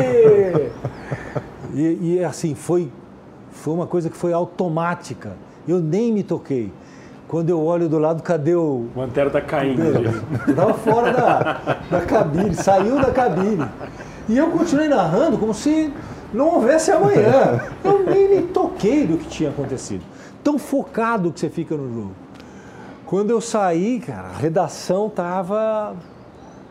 Tava um show. Tava um show. Mas, é, se tivesse Twitter, você teria virado trend top. Nossa, com certeza. Com certeza. Esses dias teve até um do, do Amigão com Antero, que eles. O, do Milton Caralho, que o São Paulo ah, contratar também. Sim. É. Sim, o Picamoles. Picamoles. Se você for no YouTube, o Picamoles é um jogador da seleção francesa de rugby. Né? E o Antônio Martoni estava comentando, tava comentando, e ele, e ele se preparou para aquilo, né? ele só quicou a bola. Né? E o que é engraçado, o que é legal nos dois, não é engraçado, é legal nos dois, é a natureza. Não é algo que eles se prepararam para aquilo, é a natureza, aquilo acontece. Às vezes você tenta criar uma situação para eles brilharem daquele jeito, não acontece. Uhum. Mas aí de uma hora para outra acontece. Né? É, é, a, é a dupla mais longeva da televisão brasileira hoje. Né? São duas pessoas adoráveis, adoráveis, com quem eu tive prazer de conversar depois que eu saí. Né? E, eles têm que continuar juntos ainda durante muito tempo. Vamos conversar um pouco, a gente estava conversando fora do ar sobre o momento do jornalismo, né? Você até mencionou agora que é um momento bem difícil, a gente vê que o jornalismo e jornalistas estão sob ataque por algumas figuras políticas aí, principalmente do governo, né? Você, nesses quase 25 anos, e nesses, tem 10 anos, quase 10 anos como diretor, né? É, é, quase 8 anos. 8 anos como diretor. Você é, viveu algum tipo de pressão de, é, não sei se do governo, mas de clubes, de federação, da CBF, para, por exemplo, não publicar uma notícia ou para mudar uma, um enfoque que vocês estavam dando? É, nunca vem com esse nome, uhum. né? Nunca vem como pressão. Mas eu tenho é, o orgulho de ter trabalhado com um cara como Germain Hartenstein, que pensa como eu penso, que acredita naquilo que eu acredito também. Nós, nós temos um alinhamento claro nesse sentido de que é, é, a discussão esporte, da, da, política do esporte é importante. É, se há correção, se há o argumento, se não há o deboche, que eu, eu acho que é isso que, que às vezes uh, tira o valor da tua crítica, né? Uh, se, se, se não, não há o deboche, se você está baseado em informação, se a tua opinião ela tem sentido, não tem quem vá impedir você de falar. Não há a, única, não há a mínima possibilidade de impedir uma, uma reportagem de ir ao ar. E eu tinha esse compromisso com ele. Evidentemente que teria de, tem de haver, te, tinha de haver um alinhamento, né? É, os casos chegavam para mim, casos rumorosos de investigações, chegavam para mim, eu ia até ele, a única pergunta que ele me fazia, é, dois princípios básicos, coisa assim, para jornalista é, é, é evidente. ouvimos o outro lado? Ouvimos. Ó, tentamos, mas ninguém quis falar. É uma resposta. Quando você tenta obter a resposta e o sujeito do outro lado fala, não quero falar sobre isso, é uma resposta, é um posicionamento. Né? Uh, e a outra coisa é, isso está investigado, é isso. Passou pelo jurídico, a gente passava, tinha todo o cuidado possível e imaginável. Então a gente não tinha receio de avançar com as, com as, com as notícias, com as investigações. E nunca vem em nome de, com essa com esse nome pressão, Mas eu não me lembro de. Não houve nenhum caso comigo com o Germán que a gente desse um passo atrás. Não vem com pressão, vem como o quê? Vem com uma ligação? Vem, vem com uma ligação, uma conversa. Fulano disse para Cicrano que isso não vai cair bem. Né? Ah, às vezes, via comercial, pode haver alguma pressão e, e não é isso que nos fazia mudar de posição. É isso que eu te falava, que você viveu o lado do vice-presidente, do diretor, que também tinha que lidar com o produto que vocês compravam e investiam, e já viveu o lado do jornalismo. É, lógico que elas estão o tempo inteiro conectadas, mas minha pergunta é essa, assim, quando tem alguma coisa muito grande que vai muito contra o seu produto, que é aquela aposta da casa, como lidar com isso? Você fala, não posso tirar do ar, mas como lidar então, com o jornalismo? Não precisa nem entender o que, o que é isso, né? Que, qual, é, qual é esse contexto. Né? Por exemplo, uma denúncia contra alguém que. contra uma federação de quem vocês têm direito de transmissão de um campeonato, por exemplo. Vai, vai, a denúncia, se ela estiver embasada, ela vai para o ar. Ela vai para o ar. E se a federação chegar e falar assim, nós vamos tirar o, o evento daí, é a pior coisa que ela pode fazer. Né? E, e assim, e, e, várias vezes eu perguntei para a gente, falou, como é que vocês publicam isso? Eu falei assim, é mentira? Não, mas, não, mas então já acabou, não temos que discutir. Já te deu razão. Não, não, não, temos, não temos que continuar discutindo. Né? Isso é o mais bonito que existe, cara, quando você, quando você é pressionado e você, não, espera aí, isso, isso é mentira? Não, não é. Então, então isso aqui tem que ir para o ar. Né? Se você não quiser botar no ar, você não investiga. Se você não quiser ir em frente com isso, você nem começa. E a gente começou com muitas coisas.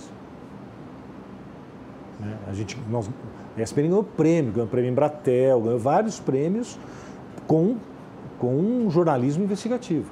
E tudo o que foi denunciado, tudo o que nós apontamos, todos os riscos, todos os cuidados, todas as discussões e debates em torno das Olimpíadas de 2016 e da Copa do Mundo de 2014, vocês, tão bem quanto eu, sabemos o que aconteceu, o resultado de tudo isso. Ou é gente na cadeia, ou é gente afastada do esporte, ou é gente que está sendo contestada. E nós apontávamos lá e éramos tratados como antinacionalistas ah, vocês não são brasileiros. Não. E nós enfrentamos uma barra violenta nos dois períodos. E eu tenho muito orgulho de estar, ter, ter estado à frente disso nesses dois períodos, antes de 2014 e antes de 2016, e ver hoje o resultado disso tudo. Tendo em vista esses, é, esses ataques, a gente viu, por exemplo, é, episódios em que jornalistas que fizeram matérias, fizeram reportagens que foram é, vistas como contrárias ao governo, por exemplo, foram expostos em rede social, com foto, às vezes endereço, nome de pai, nome de mãe, é, como uma forma de intimidar o trabalho da, da, imprensa. Né? Você, esse tipo de coisa você já tinha visto antes é, em, outros, em outros governos? E assim, você acredita que é um mau momento para ser jornalista? Hoje, atualmente, é, é difícil, é mais difícil ser jornalista hoje do que era antes? Ou não? Caraca, essa é para pensar. Eu acho que foi difícil ser jornalista, vai ser difícil ser jornalista. Foi difícil ser médico, vai ser difícil ser médico. Foi difícil ser engenheiro, vai ser difícil ser engenheiro. As pessoas, para se colocarem profissionalmente hoje, elas têm que acompanhar a evolução das suas profissões. Os jornalistas têm de entender que são produtores de conteúdo, a distribuição está mudando, o formato está mudando e nós temos de nos adaptar. Porque nós escrevemos e falamos para alguém. O que eu acho uma judiação, e aí o brasileiro, de um modo geral, ele tem de cooperar, é com a distribuição de fake news, de notícias pouco. É, ou notícias mentirosas, ou notícias pouco investigadas. Né? É quase que implorar para que a pessoa comum vá recorrer aos grandes órgãos de imprensa. Nós precisamos implorar para as pessoas lerem jornais, revistas, qualquer que seja a tendência, hein? mas que tenham um carimbo de credibilidade, que tenham um carimbo de vergonha na cara. Porque o brasileiro não pode se informar por intermédio do Twitter, o brasileiro não pode se informar por intermédio do Instagram. Tem coisa ali que é muito séria, que é muito legal, que você vai absorver aquela informação. Mas o que o digitalismo está nos permitindo é recuperação de notícia antiga como notícia atual, é a deturpação de informações, é a deturpação, às vezes, da história de uma pessoa. E isso é inaceitável. Isso o jornalista não pode aceitar. O brasileiro não pode aceitar. Então vai ser difícil para o jornalista sob esse aspecto. Agora, nós temos que nos adaptar ao mundo que está aí, ao jeito como a informação está sendo uh, uh, consumida. E nós temos que nos preparar para oferecer essa informação dessa forma. As pessoas leem menos ou leem coisas mais curtas, não leem tanto livro como liam antes, elas não leem tanto jornal como liam antes, mas escrevem como nunca escrevemos em toda a nossa vida. Porque as pessoas estão o dia inteiro hoje nas redes sociais. Agora está mudando o fenômeno. Antes elas escreviam no Twitter tal, mesmo com um limite de caracteres. Hoje com o Instagram está mais fácil você publicar uma foto que você já deu o recado. Você nem precisa escrever muito. Mas isso está mudando. E eu acho que vai ser difícil ser jornalista, como vai ser difícil ser qualquer outra coisa hoje, até pela concorrência, até pela mudança que, pela qual está passando o mundo, não só, não só a gente tem profissão que está acabando. Assim como outras profissões acabaram, tem profissão que está acabando. Meu prazer maior era escrever a máquina. Máquina de escrever. Eu não sei quanto tempo faz que eu não vejo uma. Eu tenho a minha lá de da década de 80, que é uma relíquia, que está guardada. Né? Mas máquina de escrever, e não vai existir mais. E não vai existir mais. Então, mudou muito, e vai mudar. E, e, e o nosso papel é buscar essa inovação, é nos adaptar, é nos informar, é nos atualizar e estarmos presentes aí. Que nós somos a garantia da legalidade, nós somos a garantia da correção na informação. É por isso que nós temos que brigar e o brasileiro tem que brigar por isso. Ele tem que procurar as fontes mais confiáveis. Não dá para acreditar em qualquer coisa que você leia, veja ou ouça. Às vezes a pessoa não quer nem uma informação correta, né? ela quer uma informação que se adeque à sua visão de mundo. Né? Esse, é, Esse o problema. é, o problema. Você acredita mais facilmente nas tuas convicções, naquilo que está alinhado com as suas convicções. Ah, é mais confortável também, né? Claro, você não precisa você pensar. Você ouve uma informação que é aquilo que você acredita, opa, estou bem, estou aqui, estou tô, tô em casa. Mas, na realidade, né, se você é, é, tiver um, um ar um pouquinho contestador, né? Puta, vamos ouvir o contraditório, vamos procurar alguma coisa que me traga uma outra leitura, uma outra visão, uma outra forma de entender isso. É tão melhor, é tão, tão mais importante. Né? Mas se há o comodismo, você vai engolir aquilo que você quer engolir, aquilo que você quer ouvir, e que se alguém for contrário, você vai dar porrada, vai sair na porrada. É, não é assim que a gente tem que viver. Quem que você considera, considera referências no jornalismo? Referências não só para você como também um jornalista que você se inspirou para virar, mas também hoje em dia como um telespectador que você disse que tem assistido. É, eu, eu me apaixonei por dois caras que infelizmente é, não estão mais com a gente. É, eu tenho, eu admiro muito o Galvão Bueno porque é um, é um cara que ele consegue movimentar a emoção das pessoas o, o prazer e o desprazer, o gostar e o não gostar, o se incomodar e o, estar tá satisfeito com aquilo. Ele consegue entrar na cabeça das pessoas. É, ele, ele faz isso como ninguém, como ninguém. Até quem não gosta precisa ouvi-lo, né? Mas o, minha referência de narração foi Luciano do Vale, no bom tempo do Luciano do Vale, né?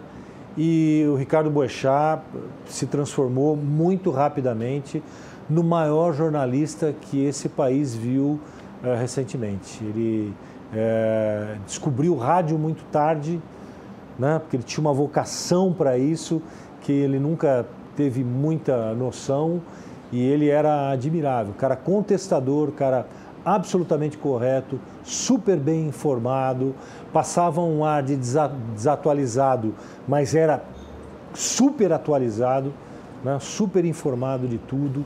Né? tem grandes nomes. Eu trabalhei é, com algumas equipes de repórteres na Manchete, no SBT e na Cultura que eram admiráveis. Tive um prazer enorme trabalhar com Lilian Vitfib, que talvez tenha sido a chefe que mais exigiu de mim. Alberto Vilas, um editor, uh, chefe espetacular que eu tive no SBT também. Uh, Carlos Pozo, José Donizete, uh, Heraldo Pereira, Mônica Vogel, Délis Ortiz, eram repórteres brilhantes com os quais eu trabalhei em vários, em vários momentos uh, da minha carreira. Uh, Juca Kifuri, né, que eu admirava, olhava, assim, nossa, esse cara é uma das pessoas mais simples, mais doces com quem eu pude conviver, se tornou rapidamente uma referência pessoal também para mim, não só profissional, já era uma referência profissional. O Juca é, sem dúvida, o dos, dos uh, mais experientes, o mais atualizado, o cara que está sempre, sempre se informando, conversando com muita gente, com muita fonte, mexendo na tecnologia que está se mostrando aí. É o pai dos blogs, né? Ele é, pode ser considerado o pai dos blogs, o cara que primeiro descobriu essa história e como manusear um blog de modo a ter uma audiência espetacular. Sempre o admirei demais. O, a gente já falou um pouco sobre redes sociais, da perspectiva de um vice-presidente da ESPN, como você lidava com a presença dos talentos da ESPN nas redes sociais, mas como você lida com isso? Eu estive dando uma olhada nas suas redes, é, tinha mais coisas institucionais, você dava RT em coisas da ESPN, em produtos da ESPN. Agora que você não está mais na empresa, você está se permitindo ter uma liberdade que antes você não tinha? É, eu, eu fiz um comentário sobre, por exemplo, o Felipe Neto, Neto ter adquirido os livros na Bienal do Rio de Janeiro. Apanhei bem por isso, mas foi por uma boa causa, que é algo que é da minha convicção. Mas se você olhar as minhas publicações, elas são, ele continuam sendo, né? São coisas estão muito mais próximas de emitir uma informação, algo que eu gostei, uma imagem que me chama atenção, um tweet que me chama atenção, mas coisas pessoais eu ainda tenho uma enorme resistência de colocar. Eu acho que é uma exposição às vezes desnecessária. Né? Eu, não, eu não preciso mostrar para ninguém o prato que eu comi, a caipirinha que eu tomei, a cerveja da minha preferência ou o lugar que eu gosto. Né? É, pedi para que fosse nesse lugar aqui porque eu tenho, eu tenho ligação emocional com esse lugar aqui, né? de, de muito tempo, de muito, muito tempo. Né? Gosto, é um ambiente que, que, que eu continuo frequentando e, e gosto. Ah, mas não, não, não publico coisas pessoais, eu acho que em função de ter filhos, esposa, prefiro preservar um pouco esse lado. Fico às vezes... É, instigado a fazer alguma publicação, mas, por exemplo, pô, eu republiquei, na verdade, uma imagem do gol do, do Ceará contra o Corinthians, o gol olímpico, no empate 2 a 2 né? É, do ponto de vista da torcida do, do, do Ceará. E apanhei pra caramba por causa daquilo. De quem? De corintiano? Aquilo, digo, dos corintianos, é evidente. Mas, mas pô, aquilo, aquilo tem, é, é, era tão é uma imagem tão singela, tão bacana, tão bonita. Filmado né? da parte do visitante, da, eu vi esse da, vídeo. da parte do visitante. Né? E é um gol espetacular. É um gol espetacular. Improvável também. Né? Improvável. Uhum. Né? Poderia ser de qualquer time, coincidentemente foi o Corinthians. Mas, é, mas eu, eu tenho pensado nisso. Eu tenho uma certa resistência exatamente pela exposição, por sermos muito visados e eu não, não gostaria de passar por um dissabor com a minha família por conta de quem eu sou. Então eu procuro preservá-los um pouco. E o que te levou a, a postar sobre o episódio da Bienal do Rio? Porque eu fiquei horrorizado com a proibição. Não é, nós não estamos vivendo isso. Nós estamos, o mundo não é para isso. Nós precisamos aprender a conviver. Nós não, não podemos reprimir esse tipo de coisa. Né? Vamos andar para São Paulo para ver como é que é o mundo hoje? Vamos andar pelo Rio de Janeiro para ver como é o mundo hoje? O mundo é o mundo da aceitação, é o mundo da diversidade, é o mundo da compreensão, não da raiva. É o mundo da convivência, não é do ódio. Né? Eu quero ensinar isso para os meus filhos. Né? A escolha é dos meus filhos. Meus filhos não vão odiar. Mas se eles quiserem odiar, vai ser por escolha deles, não porque eu incuti isso para eles. Eu quero que eles tenham a liberdade da convivência. Eu quero que eles sintam bem em qualquer ambiente. Isso vai mexer com a cabeça deles? Vai mexer com a sexualidade deles? Vai mexer com a preferência deles? Eu quero que seja uma escolha individual. Mas eles precisam saber que o mundo é esse.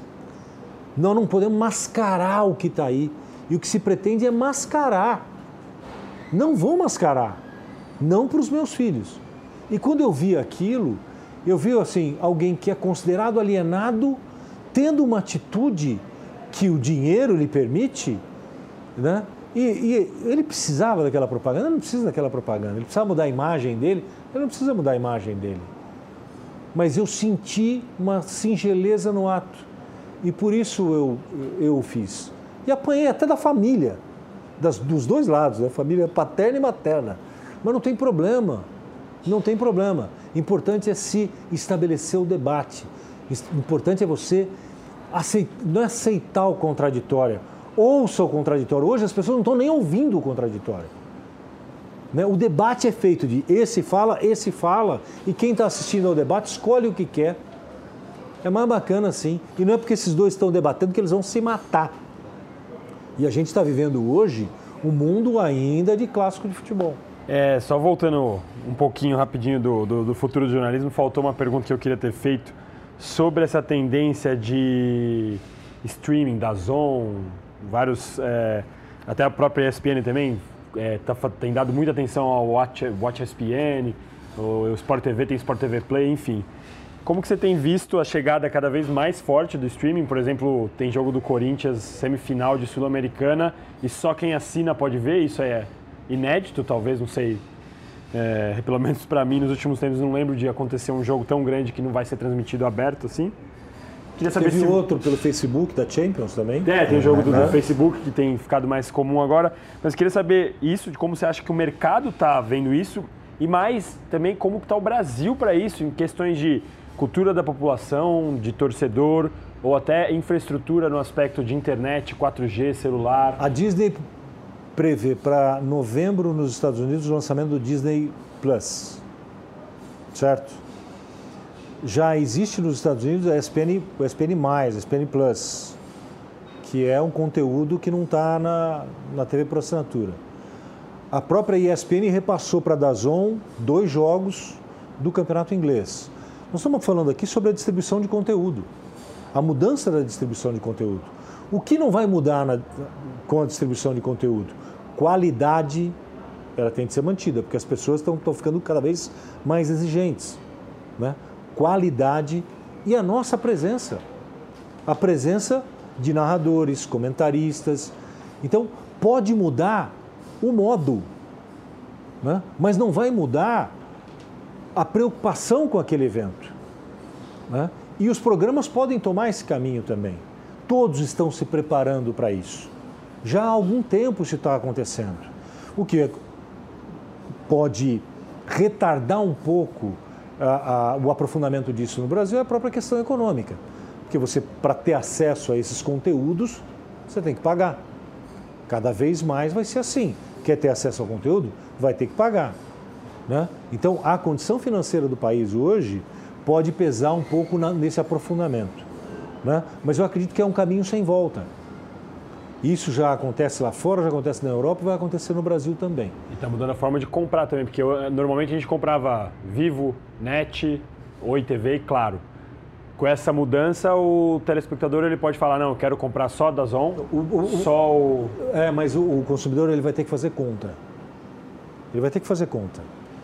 Ele vai pensar, bom, eu vou comprar Telecine HBO, Dazon, ESPN, Fox, vou comprar Globosat, Quanto vai custar isso? Vai custar X. Eu tenho a TV por assinatura. Quanto vai custar isso? Eu não sei a resposta. Mas lá na frente ele vai ter que tomar uma decisão. Mas vai mudar a forma de distribuição. Está diminuindo o número de assinantes já. Talvez chegue num patamar que ele não mude mais, que ele fique por ali.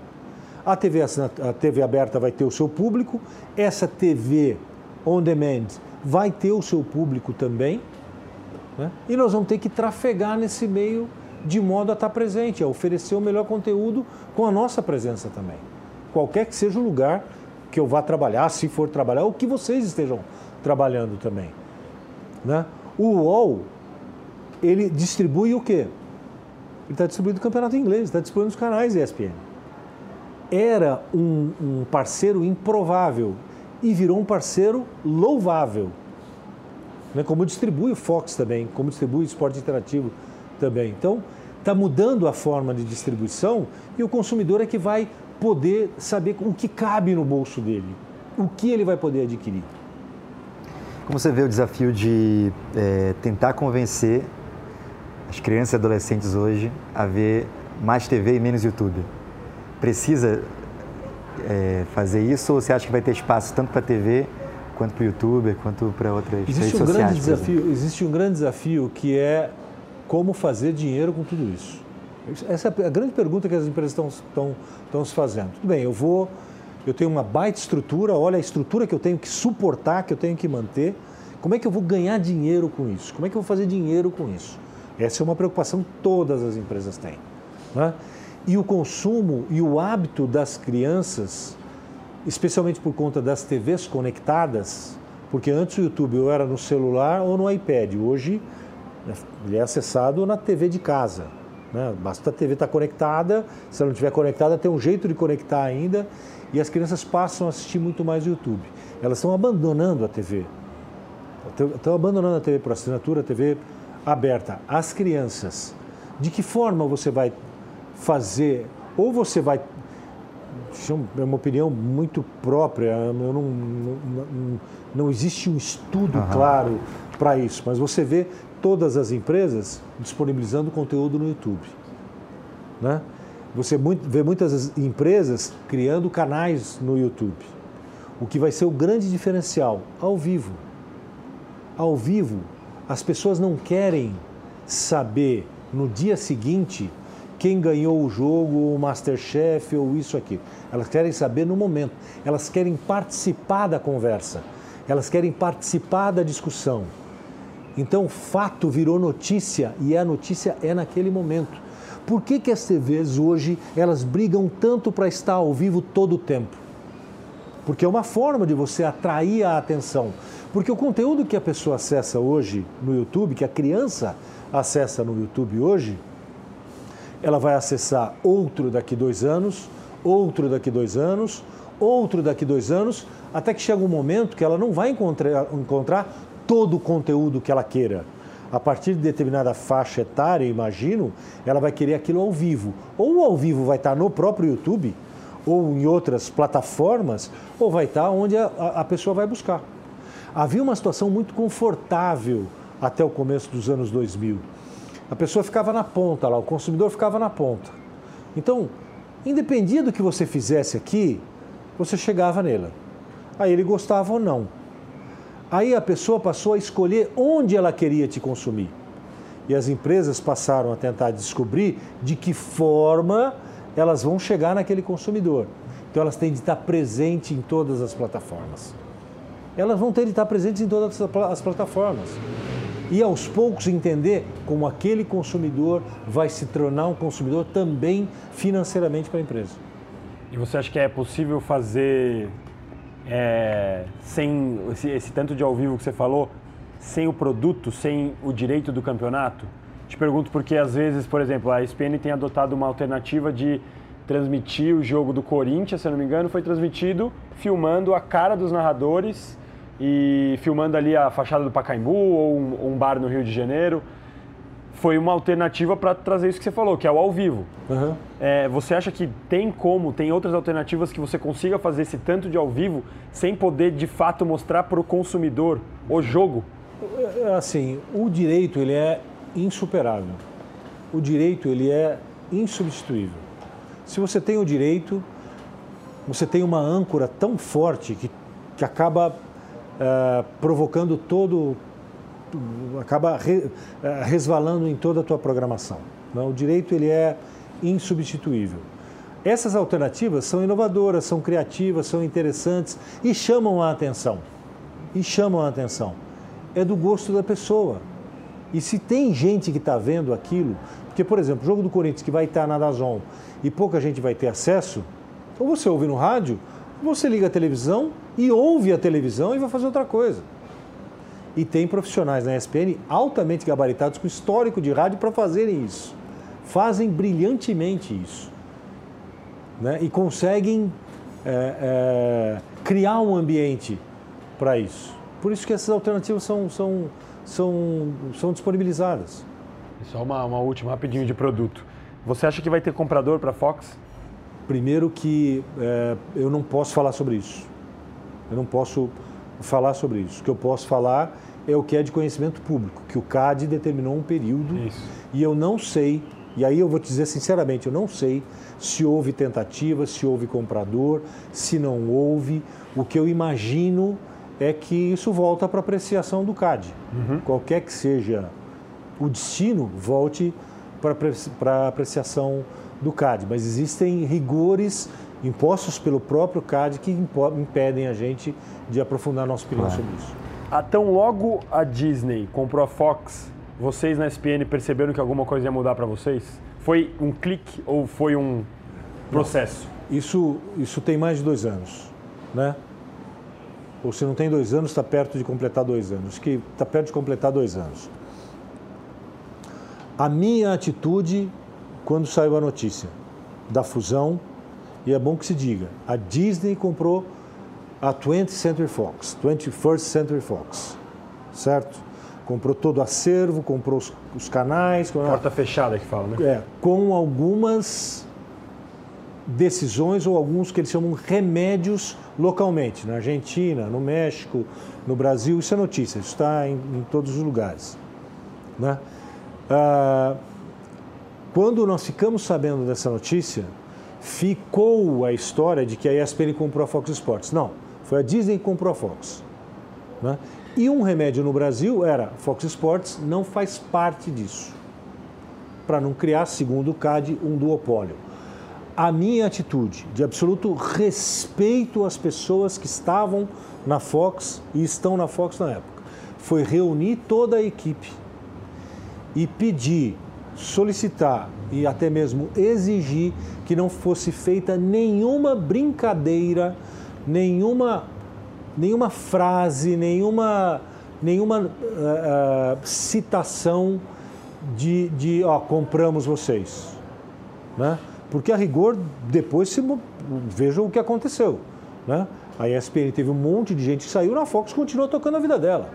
Né? A Fox Sports continua tocando a vida dela lá, sendo muito bem gerenciada. E com a ESPN aconteceu o que aconteceu. Né? Então, o que eu pedi naquele momento foi respeito, que as, as, produções tinham que continuar trabalhando e que a gente teria que respeitar, porque do outro lado, assim como naquele momento, pelo menos naquele momento, havia a percepção de que a Disney tinha comprado a Fox e aconteceria da, da, da ESPN absorver a Fox Sports, se tinha pouco conhecimento, pouca informação, né?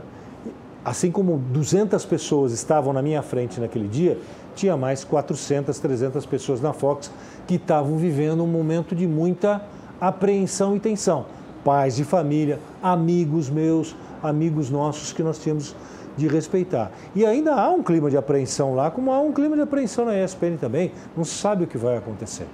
Né? Então, a primeira medida que eu adotei foi essa e foi a melhor coisa que eu fiz porque nós pudemos conviver tranquilamente nos meses posteriores. Boa. Perfeito, João. A gente, bom, encerrou de perguntas, mas tem o último trecho aqui do, do nosso bate-papo, que chama, é uma sessão das entrevistas que a gente chama de Segue ou Bloqueia, que é inspirado ali no Twitter. É, você, a gente vai dizer o nome de algumas personalidades. Tem uma terceira alternativa? O que, que pode ser? Segue ou bloqueia? Ou pode, deixa no mudo, se quiser. Deixa no mudo. é, boa. É, a gente vai dizer, você vai dizer se segue ou bloqueia, se aprova ou não aprova a pessoa e dizer por quê. Uhum. Ok? primeiro que eu vou te, é, te, dizer, você já até citou aqui na entrevista, é o Galvão Bueno. Eu sigo. Por quê? Porque ele representa. Uh, o Galvão, como eu disse, ele movimenta as emoções, ele torna jogo ruim jogo bom. Né? Ele, ele, ele mexe com você em casa, mesmo quando você não gosta dele. mesmo que você não está gostando não dele, mas daquilo que ele está falando, né? Sigo, sigo verdadeiramente, né? E, e eu acho um cara que precisa ser ouvido, né? Durante todo o tempo que eu estive na ESPN, a minha briga era levá-lo para o Bola da Vez, por ocasião do, do livro, é, inclusive, né? Quem sabe eles conseguem. E o craque Neto? Sigo, sigo e, e, e digo que ele tem um estilo peculiar, já foi algumas vezes no Bola da Vez, tem o meu mais absoluto respeito, tem a boca suja mais suja que pode existir no jornalismo. Ele tem um estilo. Você quer assistir ao Neto? Aceite o estilo dele. Qual o problema? Eu dou risada com ele. E sempre que o encontrei, sempre foram encontros muito agradáveis. Tiago Leifert. Sigo. Fez a escolha correta para a carreira dele. Né? Mesmo eh, ele, ele foi um dos agentes de transformação do Globo Esporte, foi um dos agentes de transformação do jeito de falar sobre futebol. Qual é o problema? Por que tem que ser sisudo? Por que você tem que ser mal-humorado? Uma coisa ela não elimina a outra. O fato dele é, tratar com leveza o esporte não nos impede de trabalhar seriamente o esporte também. Não vejo, não vejo problema não. E ele se mostrou habilidoso para trafegar aí sim para o entretenimento, entretenimento mesmo, né? E não, não ocupa essa posição à toa. Né? Neymar sigo, sigo. E é um cara iluminado. Né? O que aconteceu com ele no jogo do Paris Saint-Germain, sendo ovacionado, sendo, sendo, sendo vaiado. vaiado, não ovacionado, sendo vaiado, sendo criticado, ele assumia aquela bronca, teve uma arrancada espetacular, fez um gol uh, espetacular, é, é gol de, de, sujeito iluminado, entendeu? Uh, fez um gol que foi anulado depois, mas assim, tudo contribui contra, tudo tá, o, o mundo está desmoronando e ele faz aquele gol que dá a vitória no final do jogo. Esse cara ele vai dar a volta por cima. Ele precisa jogar futebol. Ele vai dar a volta por cima.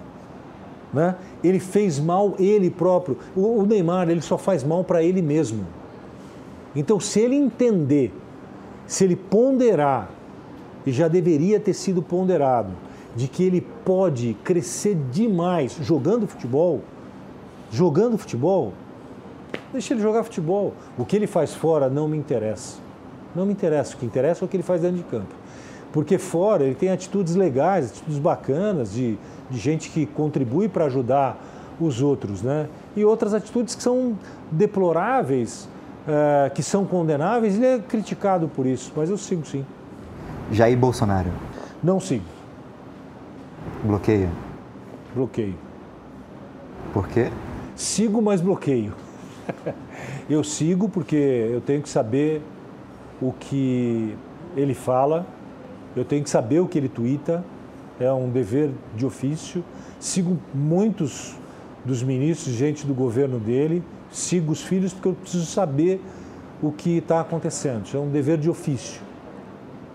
Mas é, eu acho que já passou da hora do estrionismo, passou da hora da verborragia, passou da hora do conflito. Né? Num, o, o, eu respeito demais uh, o cargo de presidente da República, respeito demais. Né? Uh, o seguiria tranquilamente se ele mudasse o temperamento. Eu não quero que ele mude o que ele diz mas eu acho que é possível você ouvir um pouco mais, é possível você ser menos, menos agressivo nas suas declara declarações, eu acho que é possível você governar entendendo as necessidades de alianças que são, uh, são necessárias serem feitas para que o país ande. Ele precisa terminar a campanha política dele, ele não terminou a campanha política dele. Né? Então eu sigo, mas ele está com um asterisco de bloqueio. Entendi o Dória? Sigo. Sigo por dever de ofício, sigo para saber o que ele tem a dizer. Uh, mas gostaria que ele fosse menos conveniente né, em algumas decisões. Eu acho ele às vezes muito conveniente. E está pensando muito cedo na campanha para presidente. Sérgio Moro. Sigo. Estou seguindo todo mundo, mas eu penso como, como jornalista, sinceramente.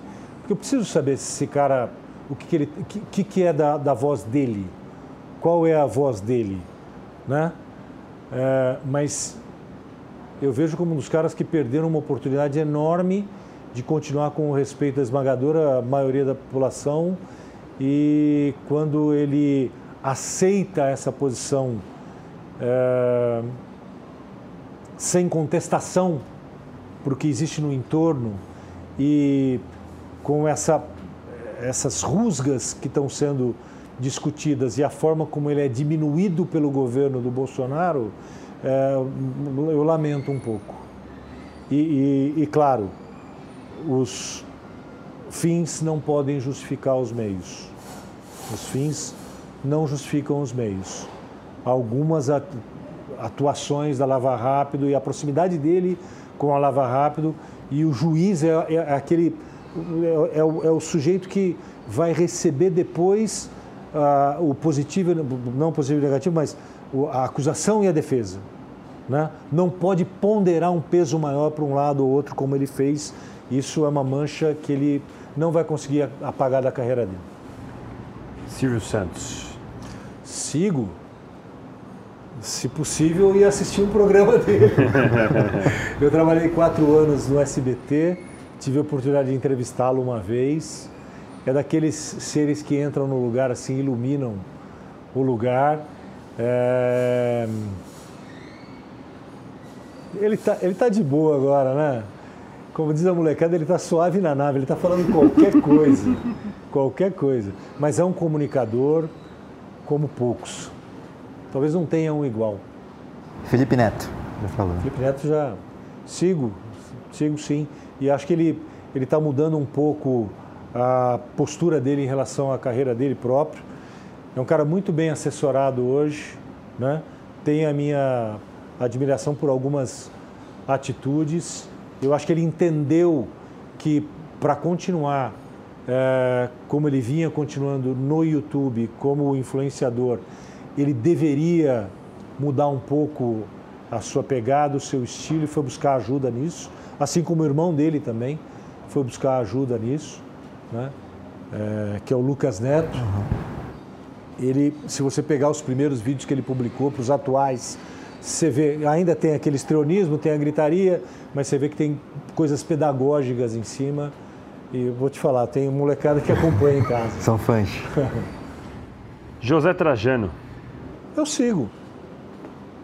Sigo. Uh, mesmo que ele, que ele não me siga. Mas eu quero é que ele siga o caminho dele em paz, com muita luz, com muita, muita felicidade. É um cara com quem eu convivi intimamente durante uh, eh, 20 anos. Então eu tenho o meu respeito, né? mas uh, ele devia fazer, ele, ele deveria, deveria ver o que é melhor para ele, cuidar do que é melhor para ele. Vocês chegaram a ser amigos?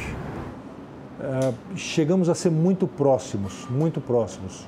Frequentei a casa uma vez dele, uh, a, a, mulher dele, Célia, falo isso com, com muito orgulho. Meu filho tinha um problema respiratório, uh, ela comprou um inalador, um, um aparelho que umidificava o quarto, assim, do nada apareceu um aparelho em casa e eu soube que ela comprou porque minha esposa tinha contado para ela o que o, que o, o meu filho passava. Ela é uma um jornalista também, né? Uma, um ser humano é, espetacular, mas a, as circunstâncias foram mudando com o tempo, é natural que tenha acontecido. Ale Oliveira, Sigo, sigo. Não, não, não, o, o, o, episódio do Ale me ensinou bastante, mas acho que ensinou bastante para ele também. Né? Uh, o Ale Oliveira é um cara absolutamente do bem.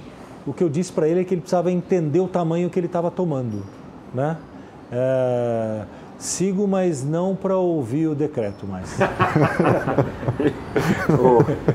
Flávio Gomes. Sigo, sigo o Flavinho.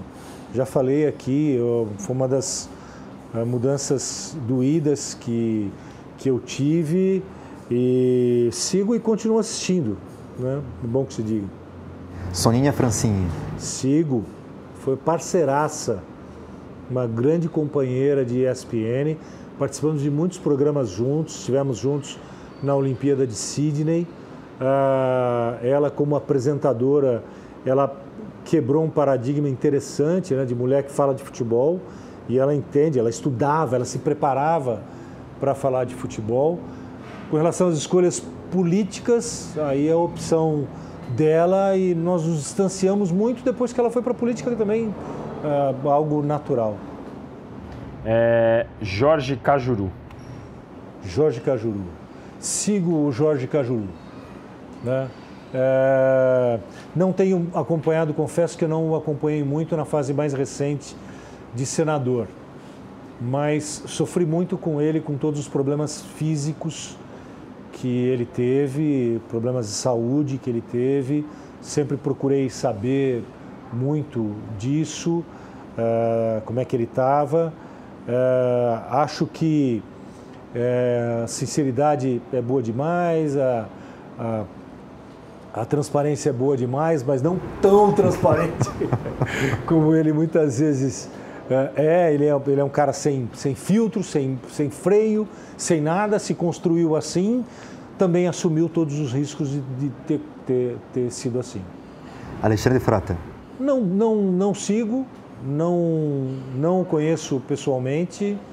Uh, teve uma atitude corajosa agora de, de sair do, do, do partido do governo e ir para o PSDB. Uh, não acompanho, não acompanho muito o trabalho recente dele agora, mas uh, acho que é um cara é, que não tem muito a acrescentar para mim, não. Quem você bloqueia? Quem eu bloqueio? Você não bloqueia esse ninguém? É, esse é interessante, né? Esse é interessante. É que eu fico muito, não do aspecto pessoal, eu não tenho receio de bloquear ninguém. Inclusive, vou te dizer, eu não tenho bloqueados. No Twitter, no Instagram, no, eu não bloqueio ninguém. E eu, eu faço uma, uma coisa que poucas pessoas têm paciência para fazer, às vezes eu parto para conversão. O cara está me descendo o cacete, eu estabeleço uma conversa com o cara, um debate. Na esmagadora maioria das vezes o cara termina falando, oh, desculpa ter usado aquele termo, tal, muito obrigado, tal, porque você deu o mínimo de atenção, né? Você engajou a pessoa não na tua ideia, mas, cara, me deixa pensar do jeito que eu quero. E sai daquela, deixa... daquela aura de inatingível que às vezes a pessoa da televisão tem. A rede é. social faz isso, né? É isso. De você poder se é aproximar. Cara, eu bloqueio o Cabral. Eu também acho que hoje. Está bem bloqueado. Né? Ele está bloqueado, né? Uh, Cunha, bloqueio, bloqueio certo, bloqueia a corrupção. O Lula? O Lula não bloqueio. Não bloqueio. O Lula é, não bloqueio e acho que merecia sorte melhor. Temer. Temer eu bloqueio. Temer eu bloqueio, porque foi oportunista, é, dissimulado, dissimulado e olhou muito o poder. Né?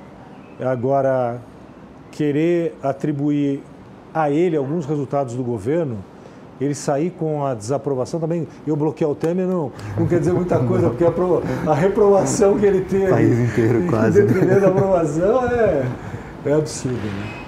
João, obrigado pela ah, entrevista, que, foi ótimo, bate-papo. Espero que você tenha gostado que, também. Muito, muito, gostei, agradeço. Acho que todas as perguntas que tinham de ser feitas foram feitas, todas as.